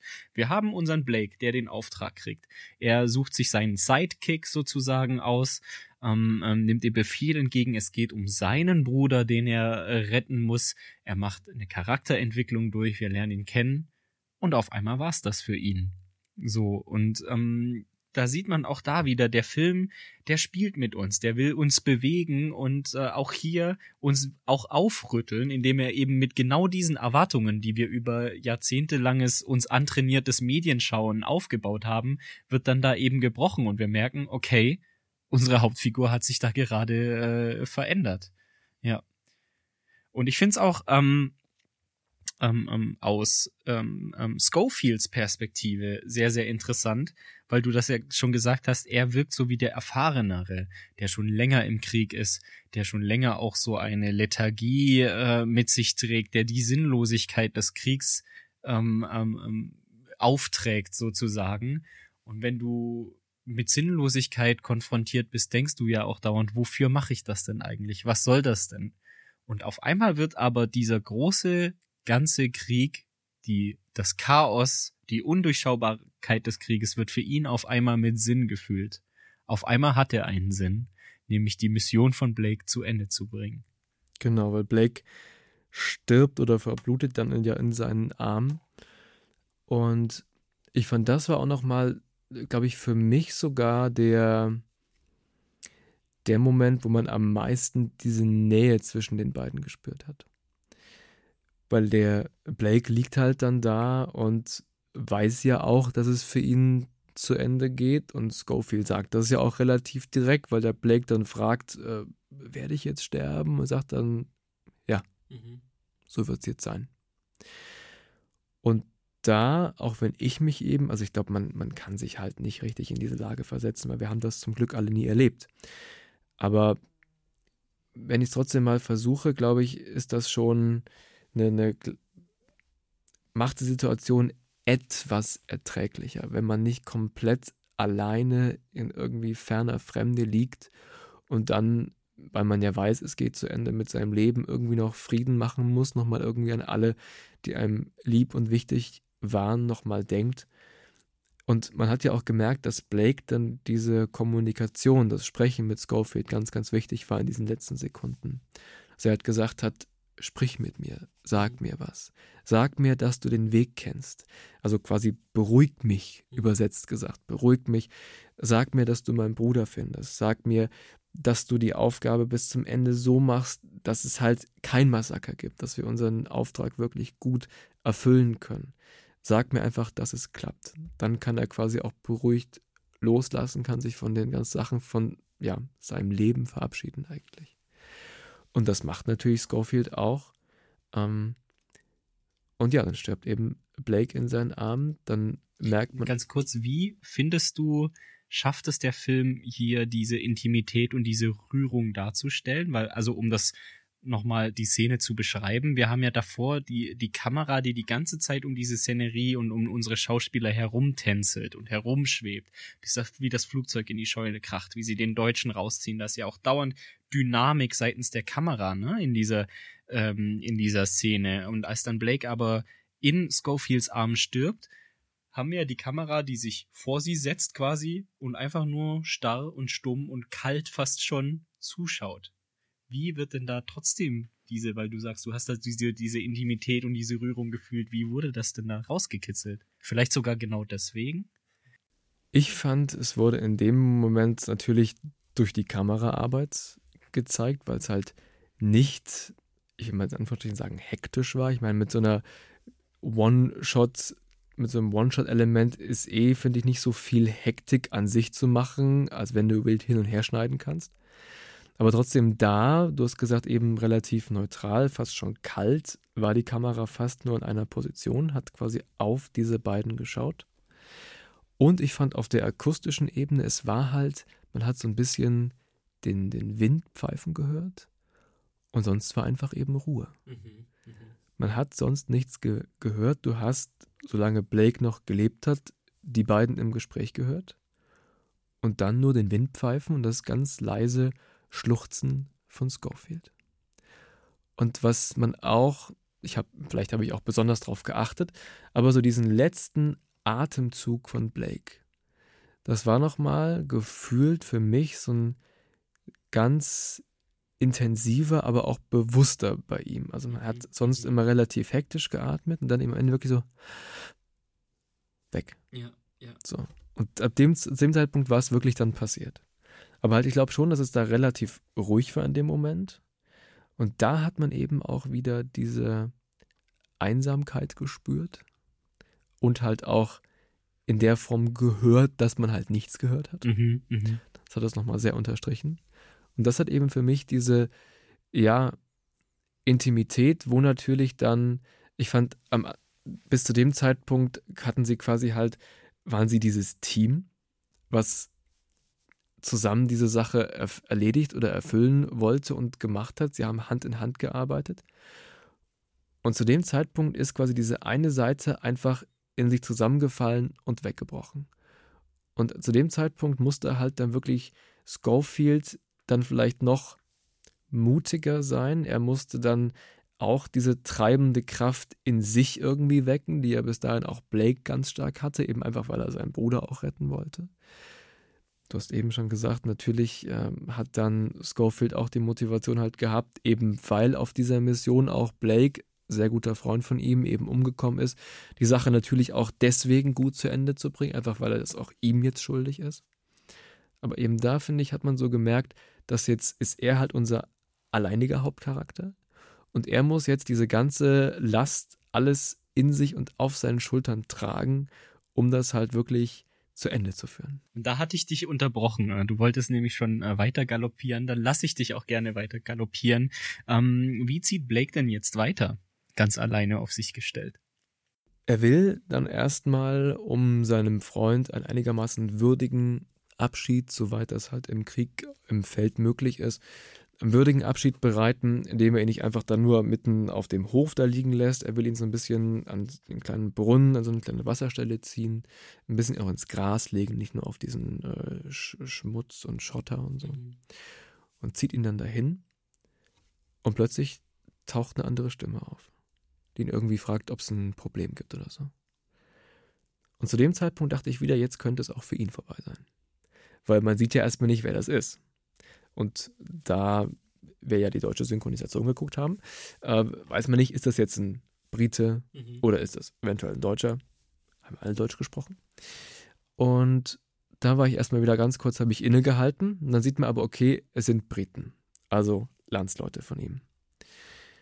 Dann, ja, legt er halt den, den Blake da ab, verabschiedet sich quasi noch von ihm und dann sieht man auf der anderen Seite des Hauses, also vor diesem Bauernhof, vor diesem Gehöft, dass da anscheinend eine, so, so eine Kolonne von britischen Fahrzeugen war, die sich gerade auf dem Weg ähm, in einen etwas entfernteren Ort befindet. Und er wird dann von einem der, der Chefs dieser Kolonne aufgenommen und wird eben gesagt, ja, diese Richtung, wo du hin musst, müssen wir auch. Wir nehmen dich ein Stück mit. Und dann setzt er sich eben damit auf den Wagen und fährt mit denen mit. Und da merkt man aber auch wieder, dass, glaube ich, halt diese, das, was er gerade erlebt hat, diesen Tod von Blake, dass ihm das noch sehr, sehr zu denken gibt und er auch wieder über das große Ganze nachdenkt. Was macht das eigentlich hier alles für einen Sinn? Was, was bringt das, wenn wir hier massenhaft Leute verlieren, wenn wir Freunde, Brüder, Väter verlieren? Weil alle in dem Wagen um ihn rum machen Witze und machen irgendwelche Vorgesetzten nach und scherzen und ihm ist überhaupt nicht zu scherzen. Er hat auch diesen zeitlichen Druck. Er weiß, wenn er das nicht schafft, wenn er nicht pünktlich ankommt, sterben halt 1600 Menschen, darunter natürlich auch der Bruder seines eben gefallenen Freundes Blake. Und da merkt man, dass er eine sehr große Ernsthaftigkeit hat und wirklich in seinem Tunnel ist, auch gedanklich in seinem Tunnel ist. Und diese Kolonne stoppt dann mehrmals, weil es auf der Straße, da liegt mal irgendwie ein Baum quer, dann geraten sie in eine Pfütze und dann ist auf einmal vor ihnen eine Brücke gesprengt. Und dann sagt der, der diesen, diese Kolonne befehligt, sagt, ja, in zehn Kilometern ist die nächste Brücke, bis dahin fahren wir, fahren halt ein bisschen Umweg, aber wir kommen dann da schon hin. Und da weiß Schofield, nee, die Zeit habe ich nicht. Wenn ich das jetzt mache, erfülle ich den Auftrag nicht und das würde ich mir nie verzeihen, weil jetzt ist schon der Blake gestorben, dann würde eventuell sogar sein Bruder noch sterben und eben die ganzen anderen 1600, das kann ich mir einfach nicht leisten. Er verlässt dann diese Kolonne, Kolonne diesen Zug und ja, macht sich dann quasi komplett alleine. Hm. Ich fand diese, diese Sequenz mit Schofield in dieser Aufklärungskolonne, auch die war wieder, äh, wenn, rein filmisch gedacht, halt so wunderschön gelöst. Du hast schon gesagt, er war so im Tunnel, er war so nur bei sich, nur in seinen Gedanken und starrt dann quasi so in die Leere. Und währenddessen ist ja die Kamera auch nur bei ihm. Er fährt in so einem Art Planenwagen, fährt er so, ne, Schulter an Schulter mit so lauter anderen Soldaten. Er war, ist eigentlich unter so vielen wie schon lange nicht mehr in diesem Film, ne? Aber eigentlich ist er alleine kann man fast schon so sagen. Ähm, und wir haben auch dadurch, dass die Kamera nur auf ihn gerichtet ist, haben wir auch ähm, gar keine visuell auch können wir diesen Wagen gar nicht erfassen, wie viele tatsächlich da drin sind und wie das Gedrängel da drin so aussieht und so. Und dadurch wird so dieser Effekt erzeugt, den man auch hat, wenn man zum Beispiel, keine Ahnung, in einer Bar ist mit so Leuten und man, es ist laut, die Musik, du hast Stimmgewirr oder so, aber wenn du dich mit einer anderen Person unterhältst, konzentriert, dann ist ja so wie so, als würde deine Ohren alle Umgebungsgeräusche so runterpegeln, so ein bisschen, ne? Und ich finde, dieser Effekt wird dadurch äh, wird da tatsächlich in, in dem Film erzielt, ne? Weil wir auch selber als, als, als Publikum schauen wir auf Schofield, wir sehen, er ist im Tunnel und dadurch blenden wir fast schon alles andere drumherum aus. Also so seine Einsamkeit in Gesellschaft ähm, wird da auch sehr, sehr schön dargestellt. Auf jeden Fall. Und dann ist er wieder alleine. Dann ist er alleine, weil halt die Brücke, über die sie drüber wollten, kaputt ist. Ähm, und er gibt, begibt sich eben halt dann zu Fuß auf die Reise, überquert dann diese kaputte Brücke ähm, und wird aber beim Überqueren schon außen im Haus, was auf der anderen Seite steht, beschossen. Da ist anscheinend noch jemand in dem Haus drin, der es nicht gut mit ihm meint, der auf ihn zielt und auf ihn schießt. Und dann macht er sich das zur Aufgabe, diesen Mensch zu finden und, wenn man es mal im Militärjargon sagen will, äh, zu neutralisieren, damit er halt keine weitere Gefahr für ihn darstellen kann. Er geht also in dieses Haus, wo ich auch wieder gedacht hätte, ich weiß nicht, ob ich in meinem Leben überhaupt mal so viel Mut aufbringen könnte, das zu machen, weil es ist drin dunkel, es ist verwinkelt, es ist wirklich ein altes, äh, gemauertes Haus mit viel Holz und äh, kleinen Fenstern. Also es ist wirklich äh, gruselig und äh, gerade wenn man halt weiß, okay, ist da drin jetzt einer, sind da drin zehn oder 15, ich bin alleine, aber er macht sich halt zur Aufgabe, für sich einigermaßen das so aufklären zu können, dass der weitere Weg für ihn sicher ist und er aus diesem Haus heraus nicht irgendwie noch weiter beschossen werden kann. Das heißt, er geht da rein, geht in die erste Etage, macht ganz langsam die Tür auf. Da sitzt dann so ein halb ermatteter, auch schon verwundeter deutscher Soldat an der Wand und beide geben eigentlich zeitgleich einen Schuss ab und dann wird es erstmal wieder schwarz. Mhm. So. Und zu dem Zeitpunkt denkt man, weil dann wirklich so für gefühlt zehn Sekunden einfach ist es nur schwarz und nur Stille, denkt man, okay, jetzt anscheinend auch Schofields Reise hier zu Ende, kommt jetzt der Abspann oder wäre halt ein sehr komisches Ende. Was, was passiert jetzt? Und plötzlich hört man wie ein Wassertropfen, immer Tropfen, Tropf, Tropf. Dann sieht man so ganz leicht im Mondschein, man merkt, okay, es hat sich gerade anscheinend ein bisschen Zeit vergangen, es wurde gerade Nacht, also von Tag auf, ging es auf Nacht und er liegt dann da und Wasser tropft ihm aufs Gesicht und er wird dann langsam wieder wach, orientiert sich kurz, verlässt dann dieses Haus und dann kommen wir oder an einen Handlungsort, wo ich wirklich finde, dass das optisch unfassbar genial gemacht ist. Mhm. Ich habe auch in dem Making-of gesehen, wie akribisch das geplant wurde und ich muss echt sagen, das hat sich sehr gelohnt. Er läuft durch eigentlich eine ausgebombte Stadt, kann man sagen. Ähm, das ist die Stadt äh, Ecust oder Ecust, je nachdem, wie man das auf Französisch ausspricht. Mhm und ist eben vollkommene Nacht. Und aber um dieses Gebiet, was halt dann von den Deutschen besetzt ist, irgendwie erleuchten zu können, wird halt dann von den Deutschen werden so Leuchtraketen an den Himmel geschossen. Die fliegen dann eben wie so ein Bogen über die Stadt und erleuchten das immer so für ein paar Sekunden und dann fliehen halt so die Schatten dieser Gebäude über die Stadt. Also ähm, ich glaube, das kann man gar nicht so richtig äh, mit, mit Worten beschreiben, wie, sie, wie das dann da aussieht, wie diese ja teilweise meterhohen Schatten da so über den Boden jagen und ihn mal in total gleißend helles Licht tauchen und dann steht er wieder in, in finsterer Nacht, die es ja eigentlich ist. Und er kämpft sich dann durch diese Stadt, wird ab und zu von Deutschen entdeckt, die auf ihn schießen, er flüchtet, er versteckt sich. Ja, das muss man wirklich noch mal kurz herausstellen, weil ich finde auch, das ist visuell das absolute Highlight des Films. Also, ähm, falls hier jemand zuhört, der den Film den noch nicht gesehen hat, ähm, schaut ihn euch unbedingt an. Oder zumindest vielleicht auch nur diese eine Szene. Die wird es wahrscheinlich auch hunderttausendfach geklickt schon auf, auf YouTube geben äh, als Einzelszene. Ähm, wir haben hier wirklich eine, eine, eine Kulisse, eine Umgebung, die es davor in dem Film noch nicht gab. Im, davor hatten wir halt Natur und auch vom Krieg deformierte Natur. Wir hatten aber immer so eine Art natürliche Umgebung und wir hatten ja auch ganz klar immer den Deutschen oder der möglich da sein könnte, deutsche Armee als Feind.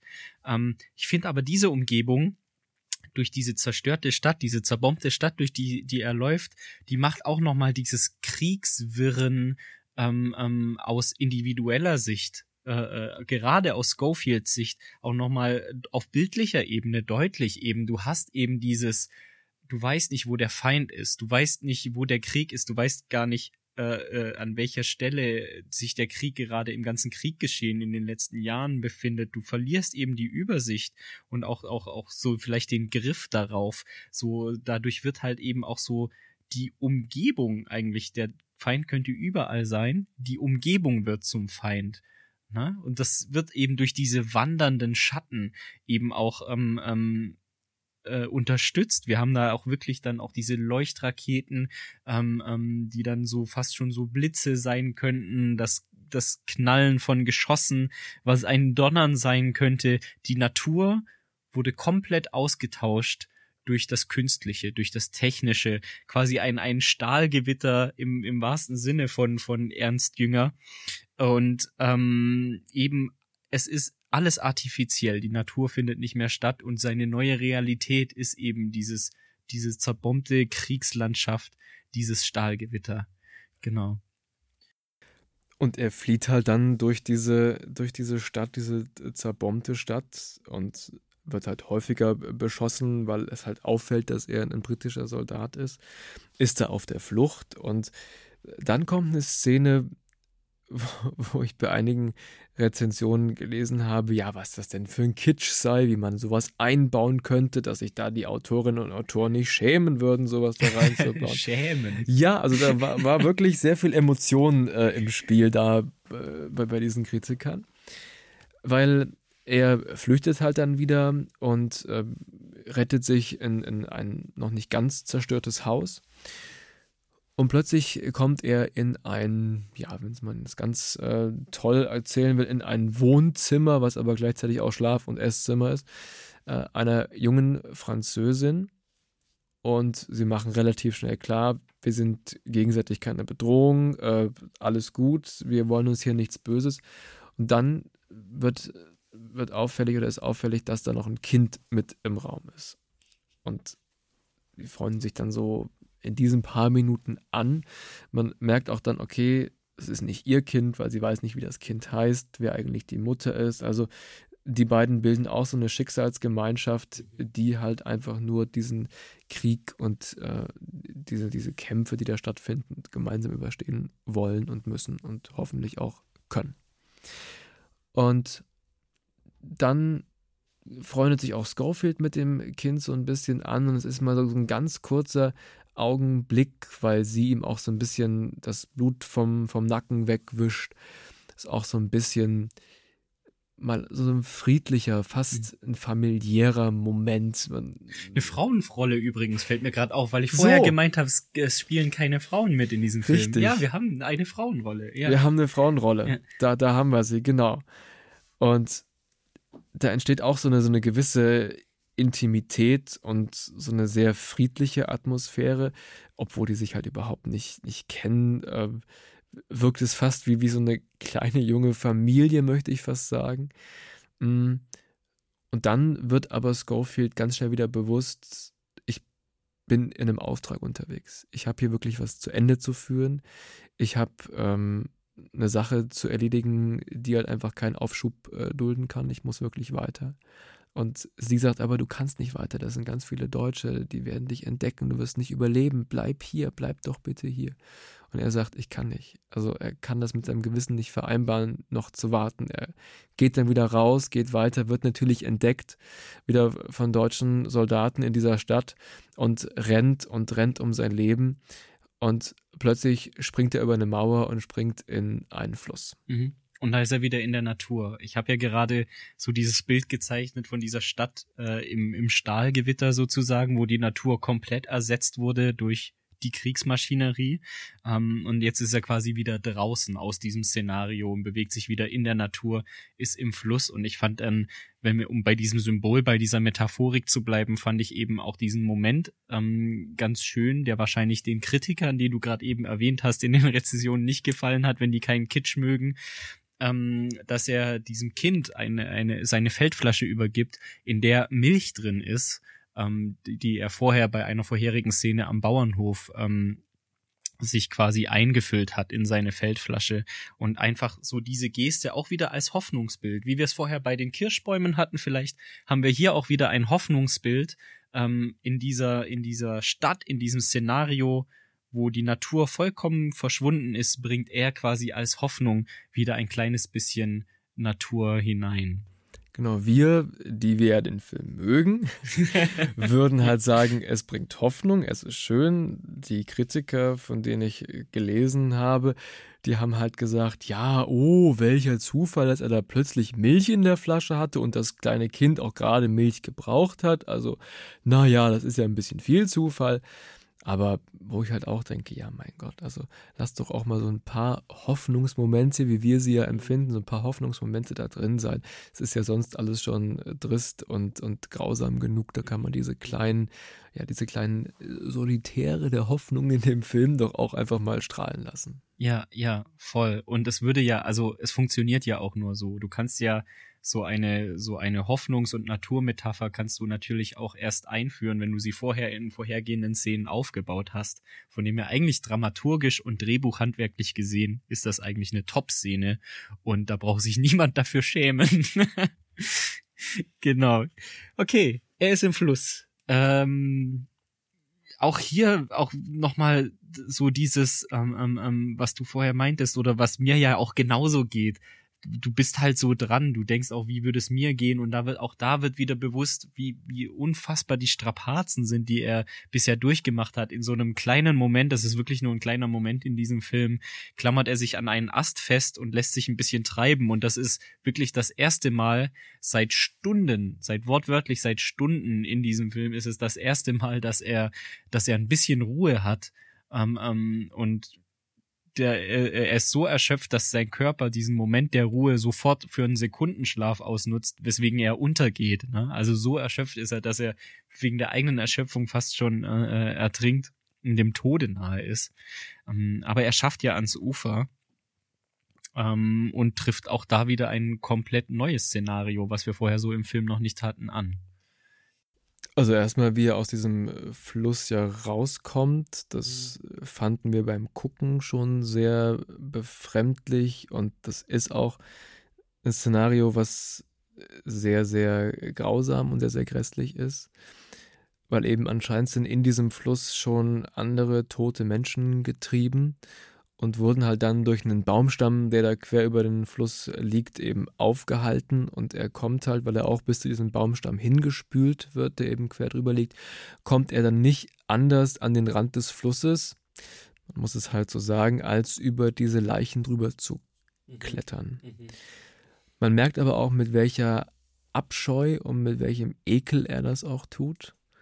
Und da, glaube ich, bricht auch bei ihm nochmal sowas auf. Ähm, auch so ein, so ein innerer Schmerz, glaube ich, einfach halt zu sehen, wie viele Leute dadurch, durch die Sache, an der auch er sich ja beteiligt, durch sein, sein, sein Soldatentum, wie viele eben da ums Leben gekommen sind.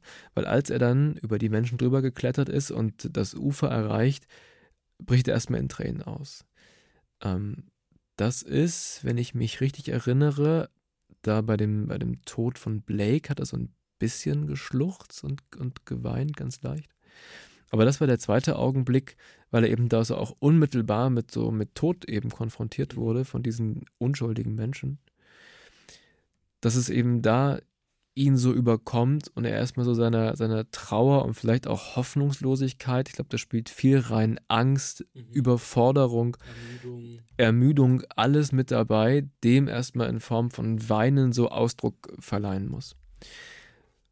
Und dann ist es aber wieder, wie wir es schon ein paar Mal erlebt haben, so, so merkwürdig, dass man aus so einer grässlichen, grausamen Situation kommt wo es wirklich, wo man Tote gesehen hat, viele Tote gesehen hat, wo man die, die entsetzlichsten Folgen des Krieges gesehen hat.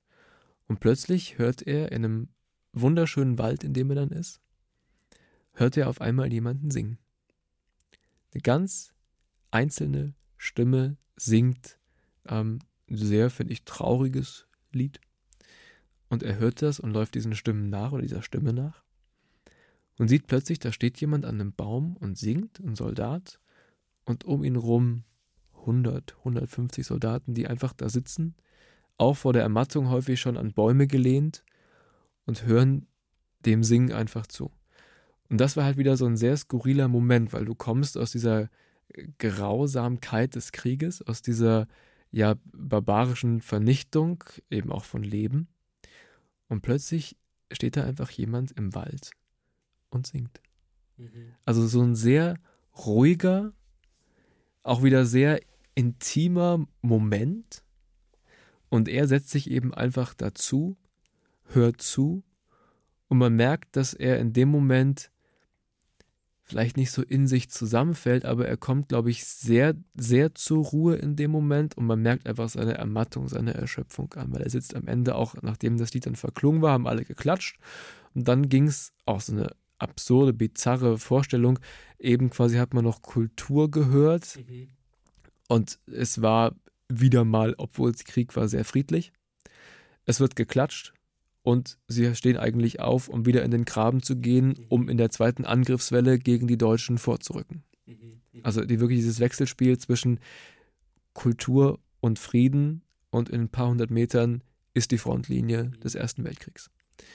Und da quasi kommt er auch dann mit diesen Soldaten da ins Gespräch und erfährt dann eigentlich erstmal, fand ich zumindest, was recht Erlösendes, weil er sucht quasi die, die zweite Division der diese Nachricht überbringen soll, dass sie halt den Angriff nicht starten sollen, weil es ein Falle der Deutschen ist. Und da wird ihm eben mitgeteilt, weil er gefragt wird, wen suchst du eigentlich? Ja, die zweite Division. Wir sind die zweite Division. Und da finde ich, ist schon mal so ein erster Check, so ein erstes mhm. Häkchen seines Auftrags erfüllt. Er hat schon mal die richtigen Leute gefunden. Ja, ja, voll. Ich finde auch, da hat Sam Mendes einfach auch nochmal einen schönen Kunstkommentar einfach äh, äh, eingebaut, weil wir haben die ganze Zeit äh, 99 Prozent des Films einfach Krieg, Zerstörung und die damit einhergehende Verzweiflung, Auslöschung von Menschenleben, aber auch definitiv Hektik, Hektik, Hektik. Es passiert ja die ganze Zeit was im Film und er geht die ganze Zeit voran. So.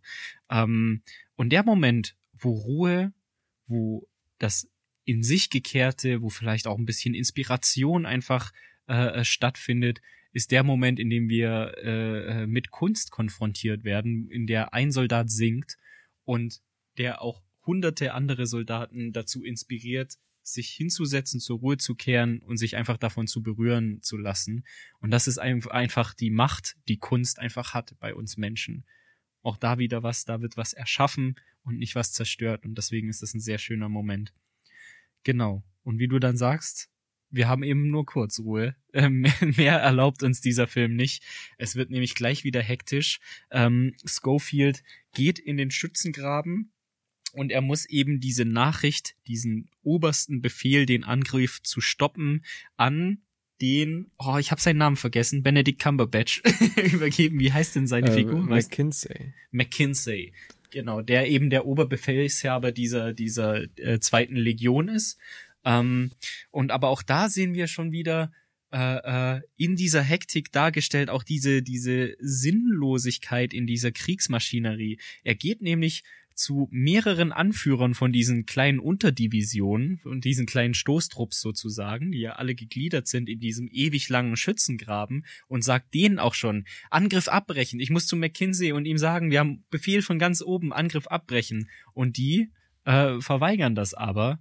Die ziehen so lange ihren Ding durch, bis McKinsey persönlich den äh, äh, Befehl gibt, den Angriff abzubrechen.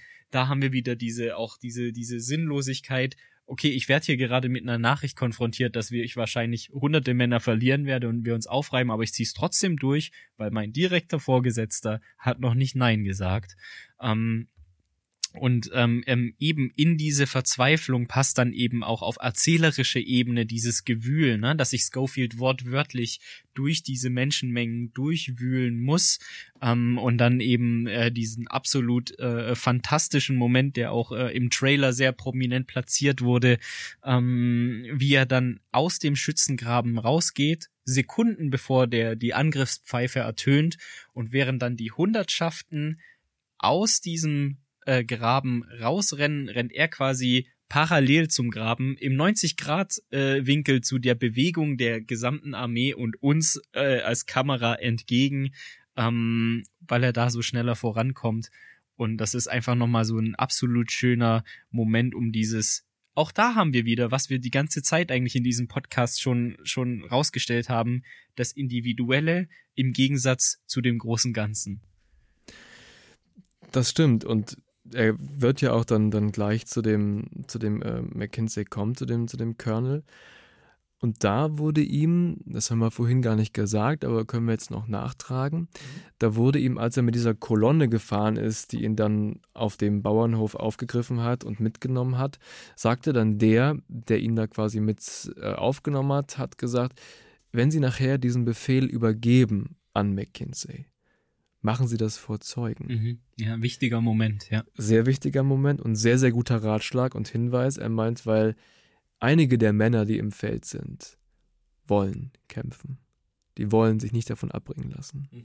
Also die leben für den Kampf und wollen auch dann gerne im Kampf sterben.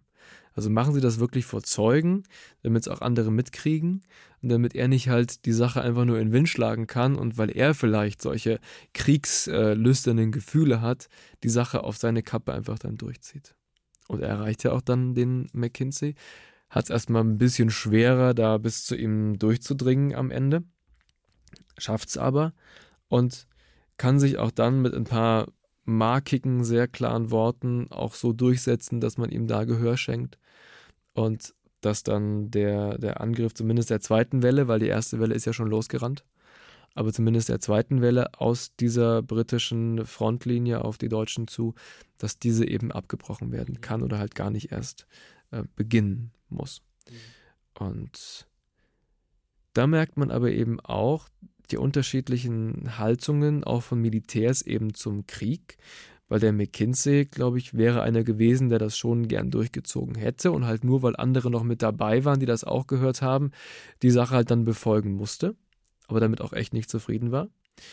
Aber einer auch der Befehlshaber, die da mit in diesem Unterschlupf waren, wo der McKinsey drin war, hat dann den Schofield nochmal zur Seite genommen und hat ihm quasi gratuliert dazu, mhm. dass er das mhm. so deutlich gemacht hat und hat gesagt, Junge, gut gemacht.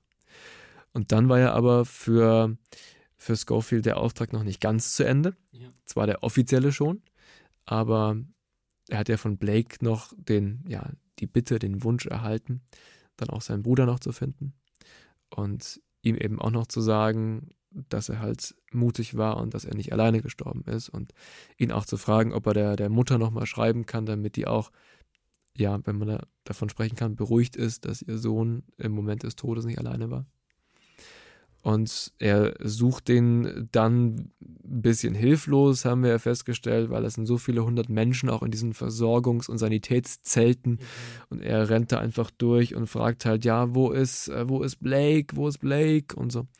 Und irgendwann, da können vielleicht Kritiker auch wieder sagen, ja, das war vielleicht ein Zufall, äh, kommt eben dann der Blake direkt an ihm vorbeigelaufen und ich weiß nicht aus welcher Eingebung heraus, aber plötzlich sagt er dann irgendwie, äh, Blake? Ja. Ich glaube, er erkennt ihn an der Stimme. So habe ah, ich das okay. zumindest interpretiert, weil der Blakes Bruder also der auch Blake heißt offensichtlich, äh, der, der dirigiert so ein bisschen die Sanitäter rum und sagt, ihr den in den Zelt und wir müssen unsere Verwundeten versorgen. Und ich glaube so, äh, weil da ist er noch nicht im Bild und dann schwenkt aber die Kamera zu ihm. Also ich glaube, es ist so die Stimme an der er ihn erkennt. Ja. Und genau, dann erklärt er halt, dann erklärt Schofield dem Blake halt den Sachverhalt, dass er eigentlich aus der achten Division stammt und sie eben den Auftrag bekommen haben und er eigentlich mit seinem Bruder unterwegs war, also mit dem Blake-Bruder und ihm dann quasi die Todesnachricht von seinem Bruder überbringt. Und fragt ihn eben halt, ist es Ihnen recht, dass ich Ihrer Mutter schreibe, auch eben nochmal die Sache schildere mit dem Blake, mit ihrem Bruder, ist ihm recht. Und dann übergibt er noch Ringe, also der Schofield übergibt noch Ringe, die er von seinem verstorbenen Kameraden Blake mitgenommen hat, übergibt sie an dessen Bruder noch quasi als letzte Habe, was noch übrig geblieben ist. Und dann, das haben wir vorhin festgestellt, wir müssen vielleicht kurz sagen, wir haben den Film jetzt vor unserem mhm. Gespräch nochmal äh, ja. zusammen geschaut. Die Eindrücke sind quasi noch frisch. Sie sind noch ja. ganz, ganz frisch, deswegen können wir auch so lebendig und so, so äh, farbenfroh davon erzählen. Und dann am Ende gibt es auf der Bildebene fast wieder so ein Schluss, so ein Rückgriff zum Anfang. Mhm. Es wird wirklich wie der Bogen wird geschlossen, denn am Anfang saßen die beiden an einem Baum, mhm. also Schofield und Blake, bevor sie aufgebrochen sind zu ihrer Mission. Und am Ende setzt sich dann aber in wesentlich besserem Wetter, wie wir festgestellt haben, dann scheint nämlich auch ein bisschen die Sonne, setzt sich dann Schofield auch wieder an den Baum und da war mein Gefühl, er lässt gerade die ganze Sache nochmal so Revue passieren. Das war, glaube ich, so der erste Moment, der überhaupt mal Zeit und Raum gelassen hat, darüber nochmal zu reflektieren. Aber dann war auch der Film zu Ende, ging es in Abspann schon rein. Aber damit hat er quasi die Mission, sowohl die militärische als auch die freundschaftlich-menschliche Mission eigentlich erfüllt gehabt. Mhm. Und das ist genauso diese, diese ganze Abschlusssequenz mit diesem Endbild auch so, ähm, da geht's auch für mich nochmal ganz essentiell um so, um die Hauptfrage, die der Film halt auch aufführt oder beantworten möchte, dieses Sinn finden in der Sinnlosigkeit. Menschlichkeit finden in dem Menschenfeindlichen. Ähm, und wir haben ja auch dieses Endbild und Anfangsbild gleichzusetzen, ist ja dann auch immer so ein bisschen vielleicht auch so ein Hinweis des Epileptischen, dass ein Kreis, morgen geht der Scheiß schon wieder los, ne, so. Und wir, ich habe mir auch ein, ein Zitat von McKinsey aufgeschrieben, ähm, der das dann auf seine Weise sieht. Der sagt dann, als er diesen, diesen Angriff absagt und diesen Befehl akzeptiert, das war's für jetzt und nächste Woche kommt dann ein neuer Befehl. Angriff im Morgengrauen. Der ganze Scheiß geht wieder los. Und der Scheiß geht natürlich auch wieder los. Der geht auch für Schofield wieder los, aber er hat eben in diesem Kreislauf des Sinnlosen hat er den Sinn gefunden, hat das Menschliche gefunden ähm, und damit seinen Abschluss auch gefunden oder seinen Kreislauf im Menschlichen eben beendet, was dann vielleicht auch durch diesen Sonnenschein und diese bildliche Ebene mh, unterstützt würde. Und da haben wir quasi direkt nebeneinander gestellt, so, so diesen, diesen zynischen Blick darauf, dass wir immer wieder in diesem selben Scheißkreislauf sind. Oder vielleicht aber auch diesen humanistischen Blick im Gegensatz dazu, ähm, dass man auch aus dem, dem teufeligsten Teufelskreis doch noch irgendwie die Inspiration und das Menschliche rausziehen kann. Ja. Ja, also der Film, finde ich halt, zeigt viele Gegensätze, sowohl natürlich inhaltlicher Art eben zwischen Freundschaft und zwischen einer großen Verbundenheit und auch einer Verantwortung, die man für jemand anderen empfindet und dann einfach dieser, dieser, dieser rauen Grausamkeit einfach des Krieges, wo halt massenhaft gestorben wird.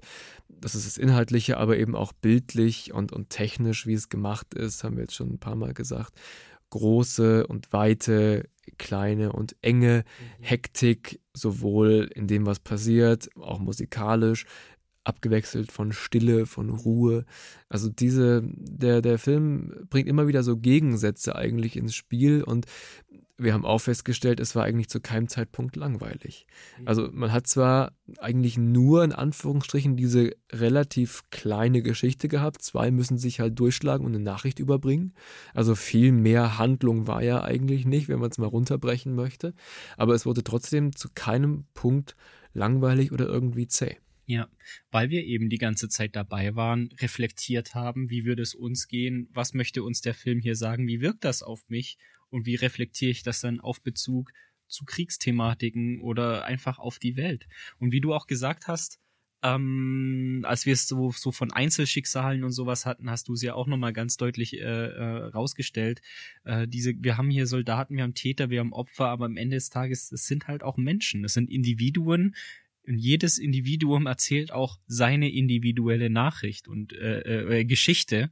Und was ihm passiert, bedeutet für die Einzelperson mehr als nur das große Ganze, wenn wir Pfeile auf Karten sehen. Ich habe dazu, ähm, ich lese gerade Werner Herzog, ähm, ähm, Das Dämmern der Welt, äh, erschien im Karl Hanser Verlag und da erzählt er eine Geschichte aus dem Zweiten Weltkrieg, aber das Zitat passt halt so schön. Er erzählt von einem japanischen Soldaten, Hiro Onoda, ähm, der nicht mitbekommen hat, dass der Krieg aufgehört hat und quasi alleine noch für 30 weitere Jahre in einem Dschungel einen Guerillakrieg gekämpft hat gegen einen Feind, der nicht mehr da war. Aber in seinem Kopf war der halt noch so voll so drin. Und Werner Herzog schreibt da auf einer Seite, Onodas Krieg ist bedeutungslos für das Weltall, für das Schicksal der Völker, für den Verlauf des Krieges. Aber Onodas Krieg, der Gestalt von nichts erzeugt, ist ein überwältigendes Ereignis, eines, das der Ewigkeit abgetrotzt ist. Für den Individuellen selber bedeutet das einfach die ganze Welt. Auch wenn wir im Großen und Ganzen diese Geschichte vielleicht untergehen wird. Ne? Auch am nächsten Tag wird Krieg sein, auch am nächsten Tag wird Schofield wieder eingesetzt werden. Ähm, und auch am nächsten Tag werden wieder Dutzende und Hunderte von Menschen ähm, aufgerieben werden. Und das ist der Film fast schon so neorealistisch, dass wir eben mal so aus dieser Masse uns ein Schicksal rausgepickt haben für den Film, es uns berühren haben lassen, bevor wir es wieder in die Masse entlassen, sozusagen. Hm. Ja. Ja. Sehr schön. Und das war 1917. Eine ganz schöne Tour de Force, auch emotional, wie wir jetzt auch so, so festgestellt haben. Ähm, es gibt natürlich neben uns noch ganz, ganz viele andere Menschen, die äh, ihre Meinung dazu äh, abgeben. Auf, auf Amazon waren 34.000 oder so Rezensionen zu lesen. Insgesamt hat der Film, glaube ich, viereinhalb Sterne als, als Gesamtbewertung. Viereinhalb von fünf. Ähm, ich würde jetzt gern mit dir noch äh, so am Ende raus noch Rezensionenraten spielen. Hast du da Lust drauf? Aber klar. Okay, weißt du, wie es funktioniert? Noch nicht, aber du wirst mir bestimmt ja, verraten. Ja, natürlich. Also in Rezensionenraten geht es darum, dass, ähm, dass ich jetzt äh, Rezensionen rausgesucht habe von äh, Amazon, die ich entweder irgendwie lustig oder irgendwie bemerkenswert fand. Die lese ich dir vor und du musst quasi raten, ähm, wie viele Sterne der Rezensent, die Rezensentin dem Film gegeben hat. Okay. Leider hat diese Kategorie noch keinen Jingle oder nichts dergleichen, deswegen könntest du vielleicht irgendwie einen Jingle machen oder eine Anmoderation einsprechen? Bestimmt, warte. Das Rezensionenraten. Alles klar. Herzlich willkommen in der Kategorie Rezensionen raten und wir beginnen mit der ersten Re Re Rezension von Philipp Bänisch mit dem Titel Pazifist flieht sich zum Ziel durch. Und Philipp Bänisch schreibt Pazifist flieht sich zum Ziel durch. Sterne, weil dieses extrem defensive Verhalten einem irgendwann tierisch auf den Sack geht. Selbst nachdem sein Freund von einem Deutschen, den sie zuvor gerettet haben, getötet wurde, vertraut er diesen erneut und begibt sich somit künstlich wieder und wieder durch Dummheit in Gefahr. Bruder wird für fast unmögliche Mission gewählt, um seinen Bruder vor dem Tod zu bewahren. Im schlimmsten, aber sehr wahrscheinlichen Fall wären also beide gestorben? Sehr langatmig, schwer enttäuscht. Oh. Also muss ich erstmal sagen, tut mir sehr leid, dass er, dass er bei diesem Film nicht mehr rausziehen konnte für sich, was schön war. Aber das klang ja doch sehr, sehr negativ und man kann maximal fünf Sterne vergeben, glaube ich. Genau, und ja? es gibt auch immer nur volle Sterne, also halbe Sterne kann man nicht geben. Okay, dann würde ich da sagen, er hat ähm, ein von fünf gegeben. Es waren tatsächlich zwei von fünf. Also es war jetzt ein bisschen fies rausgesucht von mir. Er scheint ja dann doch irgendwas an dem Film gefunden zu haben. Wollte ich auch sagen, was hat ihm denn gefallen? Ja, es schreibt er leider jetzt interessiert. nicht. Aber ich, ich finde halt diesen Satz so geil, weil dieses extrem defensive Verhalten einem irgendwann tierisch auf den Sack geht. Ich stelle mir halt echt so vor, dass er dann da im Kino saß und so denkt, jetzt mach doch was, jetzt zieh dich nicht schon wieder zurück. Viel zu defensiv. Wie so ein Fußballtrainer oder so vielleicht. Ich weiß es nicht. Ähm, okay. Die nächste Rezension ist von Uwe Forner. Das ist ein längerer Text mit dem Titel Schwachsinniger Inhalt. Ähm, und Uwe Forner schreibt, Genau auf solch einen Film hat die Welt gewartet. Während des Ersten Weltkrieges sollen zwei Soldatendienstgrade eine Meldung auf Brigadeebene an einen mehr oder weniger abgeschnittenen Verband überbringen, welcher einen vorübergehenden Befehl eines Armeekommandos aufheben soll. Der General weist auch die beiden Soldaten persönlich ein. Das dürfte in der ganzen Geschichte des Ersten Weltkriegs auf britischer Seite wohl nie vorgekommen sein.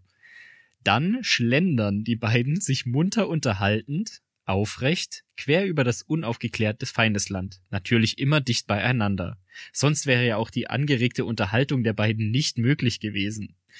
Dann lässt sich der eine der beiden von einem abgeschossenen deutschen Flieger, welche sie vorher unter Lebensgefahr aus seinem Flugzeugwrack gerettet hatten, abstechen. Sekunden nach diesem Vorfall trifft der andere Soldat auf einen Trupp eigener Leute, welche den Vorfall gesehen haben, aber nicht eingeschritten sind. Weiter geht's durchs Feindesland. Unmittelbar nach dem Absitzen vom LKW trifft er auf einen deutschen Schützen, welcher ihn genau im Visier hat, aber heldenhaft, in Klammern, wie alle Deutschen in britischen Filmen und solchen Situationen, Klammer zu, daneben schießt. Er trifft dann noch eine in den Ruinen lebende Frau mit Kleinkind, in Klammern haben die Macher sicher bei Enemy at the Gates abgeschaut, Klammer zu. hat noch einen Nahkampf mit zwei schwachsinnigen, betrunken deutschen Soldaten. In Klammern, welche natürlich dran glauben müssen, Nahkampf war schon immer die Domäne britischer Expeditionskorps, Klammer zu, und gelang nach einer irren Flucht durch eine zerschossene Stadt und eine Spritzwassertour zu seinen Truppen. Ähm, dort hört er sich erst den vollen kanonischen Gesang eines Soldaten an, in Klammern die beste Stelle im Film, Klammer zu, und dann, nach dem britischen Angriff, in Klammern, den er verhindern sollte als Korporal, Klammer zu, schon begonnen hat und einen ihm völlig unbekannten Oberst davon überzeugen, den laufenden Angriff einer ganzen Pri Brigade abzubrechen, was immer das auch bringen sollte und wie das bei den damaligen kommunikativen Möglichkeiten gelingen sollte. Dazu verwendet er einen Brief, welcher Blut und Wasser unbeschadet überstanden hat. Wer nicht nachdenken möchte und dem filmischen Inhalt unbedenklich konsumieren möchte, ist hier richtig. Dem Leiden der Frontsoldaten von damals wird er aber, da bin ich mir sicher, nicht gerecht. Heieiei. Also ich hoffe mal, dass es bei diesen ganz vielen tausend Rezensionen auch welche gibt, die irgendwas Positives äh, zu dem Film zu sagen haben, weil sonst bin ich ja gerade in, in, meinen Grundfesten erschüttert, weil also ich fand den Film ja an, an sich eigentlich ganz, ganz gut. Ähm, Traue ich mich aber fast jetzt gar nicht mehr so laut zu sagen, wenn man diese ganzen negativen Rezensionen hört. Mhm da er sich auch sehr viel Zeit genommen hat anscheinend, um das alles nochmal aufzuschreiben und er anscheinend wirklich enttäuscht war sage ich jetzt aber nochmal, dass er einen von fünf Sternen gegeben hat. Und damit hast du ins Schwarze getroffen. Yes. Ich glaube, der war sehr lange sehr wütend, weil also den Text zuschreiben, das dauert ja eine Weile. genau. Sehr gut. Eine haben wir noch. Äh, eins von zwei hast du bis jetzt getroffen. Ähm, die letzte Rezension kommt von Don Key. Don Key? und mit der Überschrift Brieftauben überbewertet? Fragezeichen. Und äh, Donkey schreibt. Telefonausfall hin oder her. Gab es zu Beginn des 20. Jahrhunderts wirklich keine andere Möglichkeit, als zwei junge Kerle durch unwegsames Feindegebiet zu schicken, um eine Kompanie vor der feindlichen Falle zu warnen? Fällt mir echt schwer, das zu glauben. Da hätte 100 Jahre früher sicher schon ein Napoleon eine klügere Möglichkeit gefunden. Davon abgesehen fand ich den Film sehenswert. Nicht allein wegen der beeindruckenden One-Cut-Inszenierung, den verschiedenen Sichtweisen, ob es ein Antikriegsfilm ist oder eine Pathosorgie, möchte ich mich keiner den möchte ich keiner den Vorzug geben. 1917 ist für mich weder das eine noch das andere. Der Film möchte lediglich eine Geschichte erzählen. Dabei scheint er mir zwar in gewissem Sinne nicht immer ganz glaubwürdig zu sein, er vermittelt aber wohl ein realistisches Bild vom Schrecken der grausamen Grabenkämpfe im Ersten Weltkrieg. Der Kritikpunkt einiger Rezessenten, dass äh, die Deutschen mal wieder als barbarische Bösewichte überzeichnet werden, ist zwar nicht völlig unberechtigt, sollte aber meiner Meinung nach nicht der Hauptgrund sein, einen ambitionierten Film wie 1917 in Grund und Boden zu verreißen. Sehr schön. Also da, da kann ich doch mit leben mit, mit dieser Rezension. Und er war jetzt nicht total euphorisch, ähm, hat ja auch ein bisschen Kritik geübt. Ich schwanke gerade noch zwischen drei und vier von fünf Punkten und würde mich mal auf drei von fünf festlegen. Ah, knapp vorbei. Es waren vier tatsächlich. Es waren, okay. Donkey hat mit vier von fünf äh, bewertet. Äh, auch hier, ich fand es einfach wieder so witzig.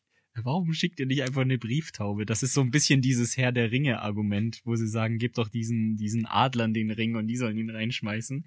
Aber dann haben wir halt keinen geilen Film, lieber Donkey. Ja, genau.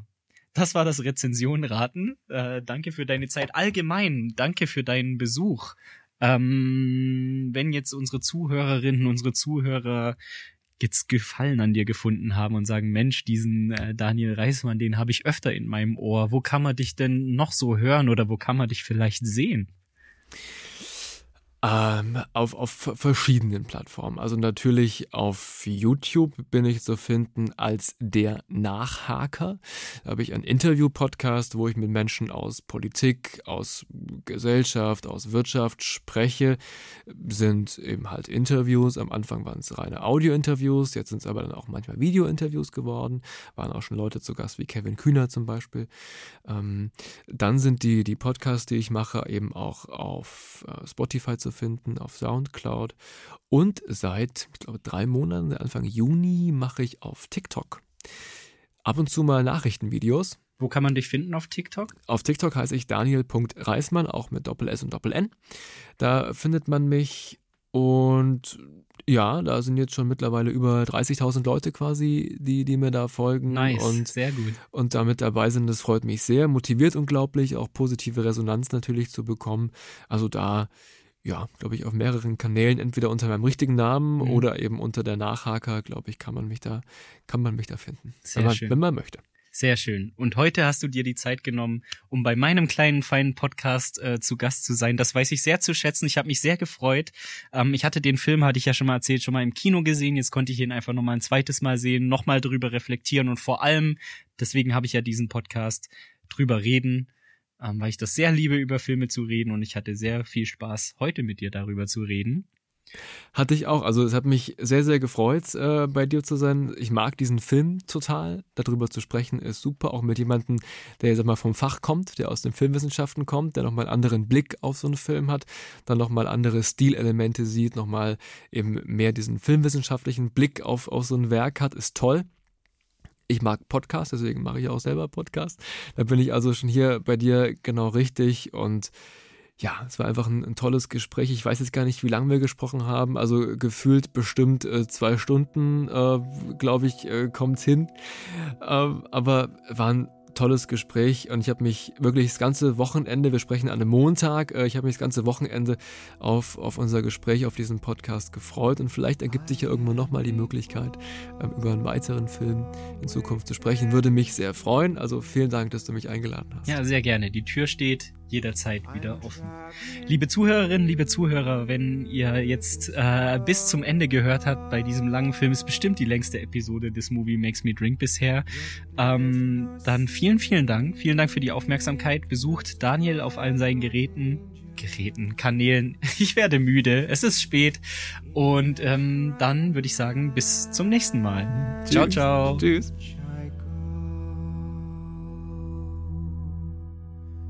I'm going there to see my father.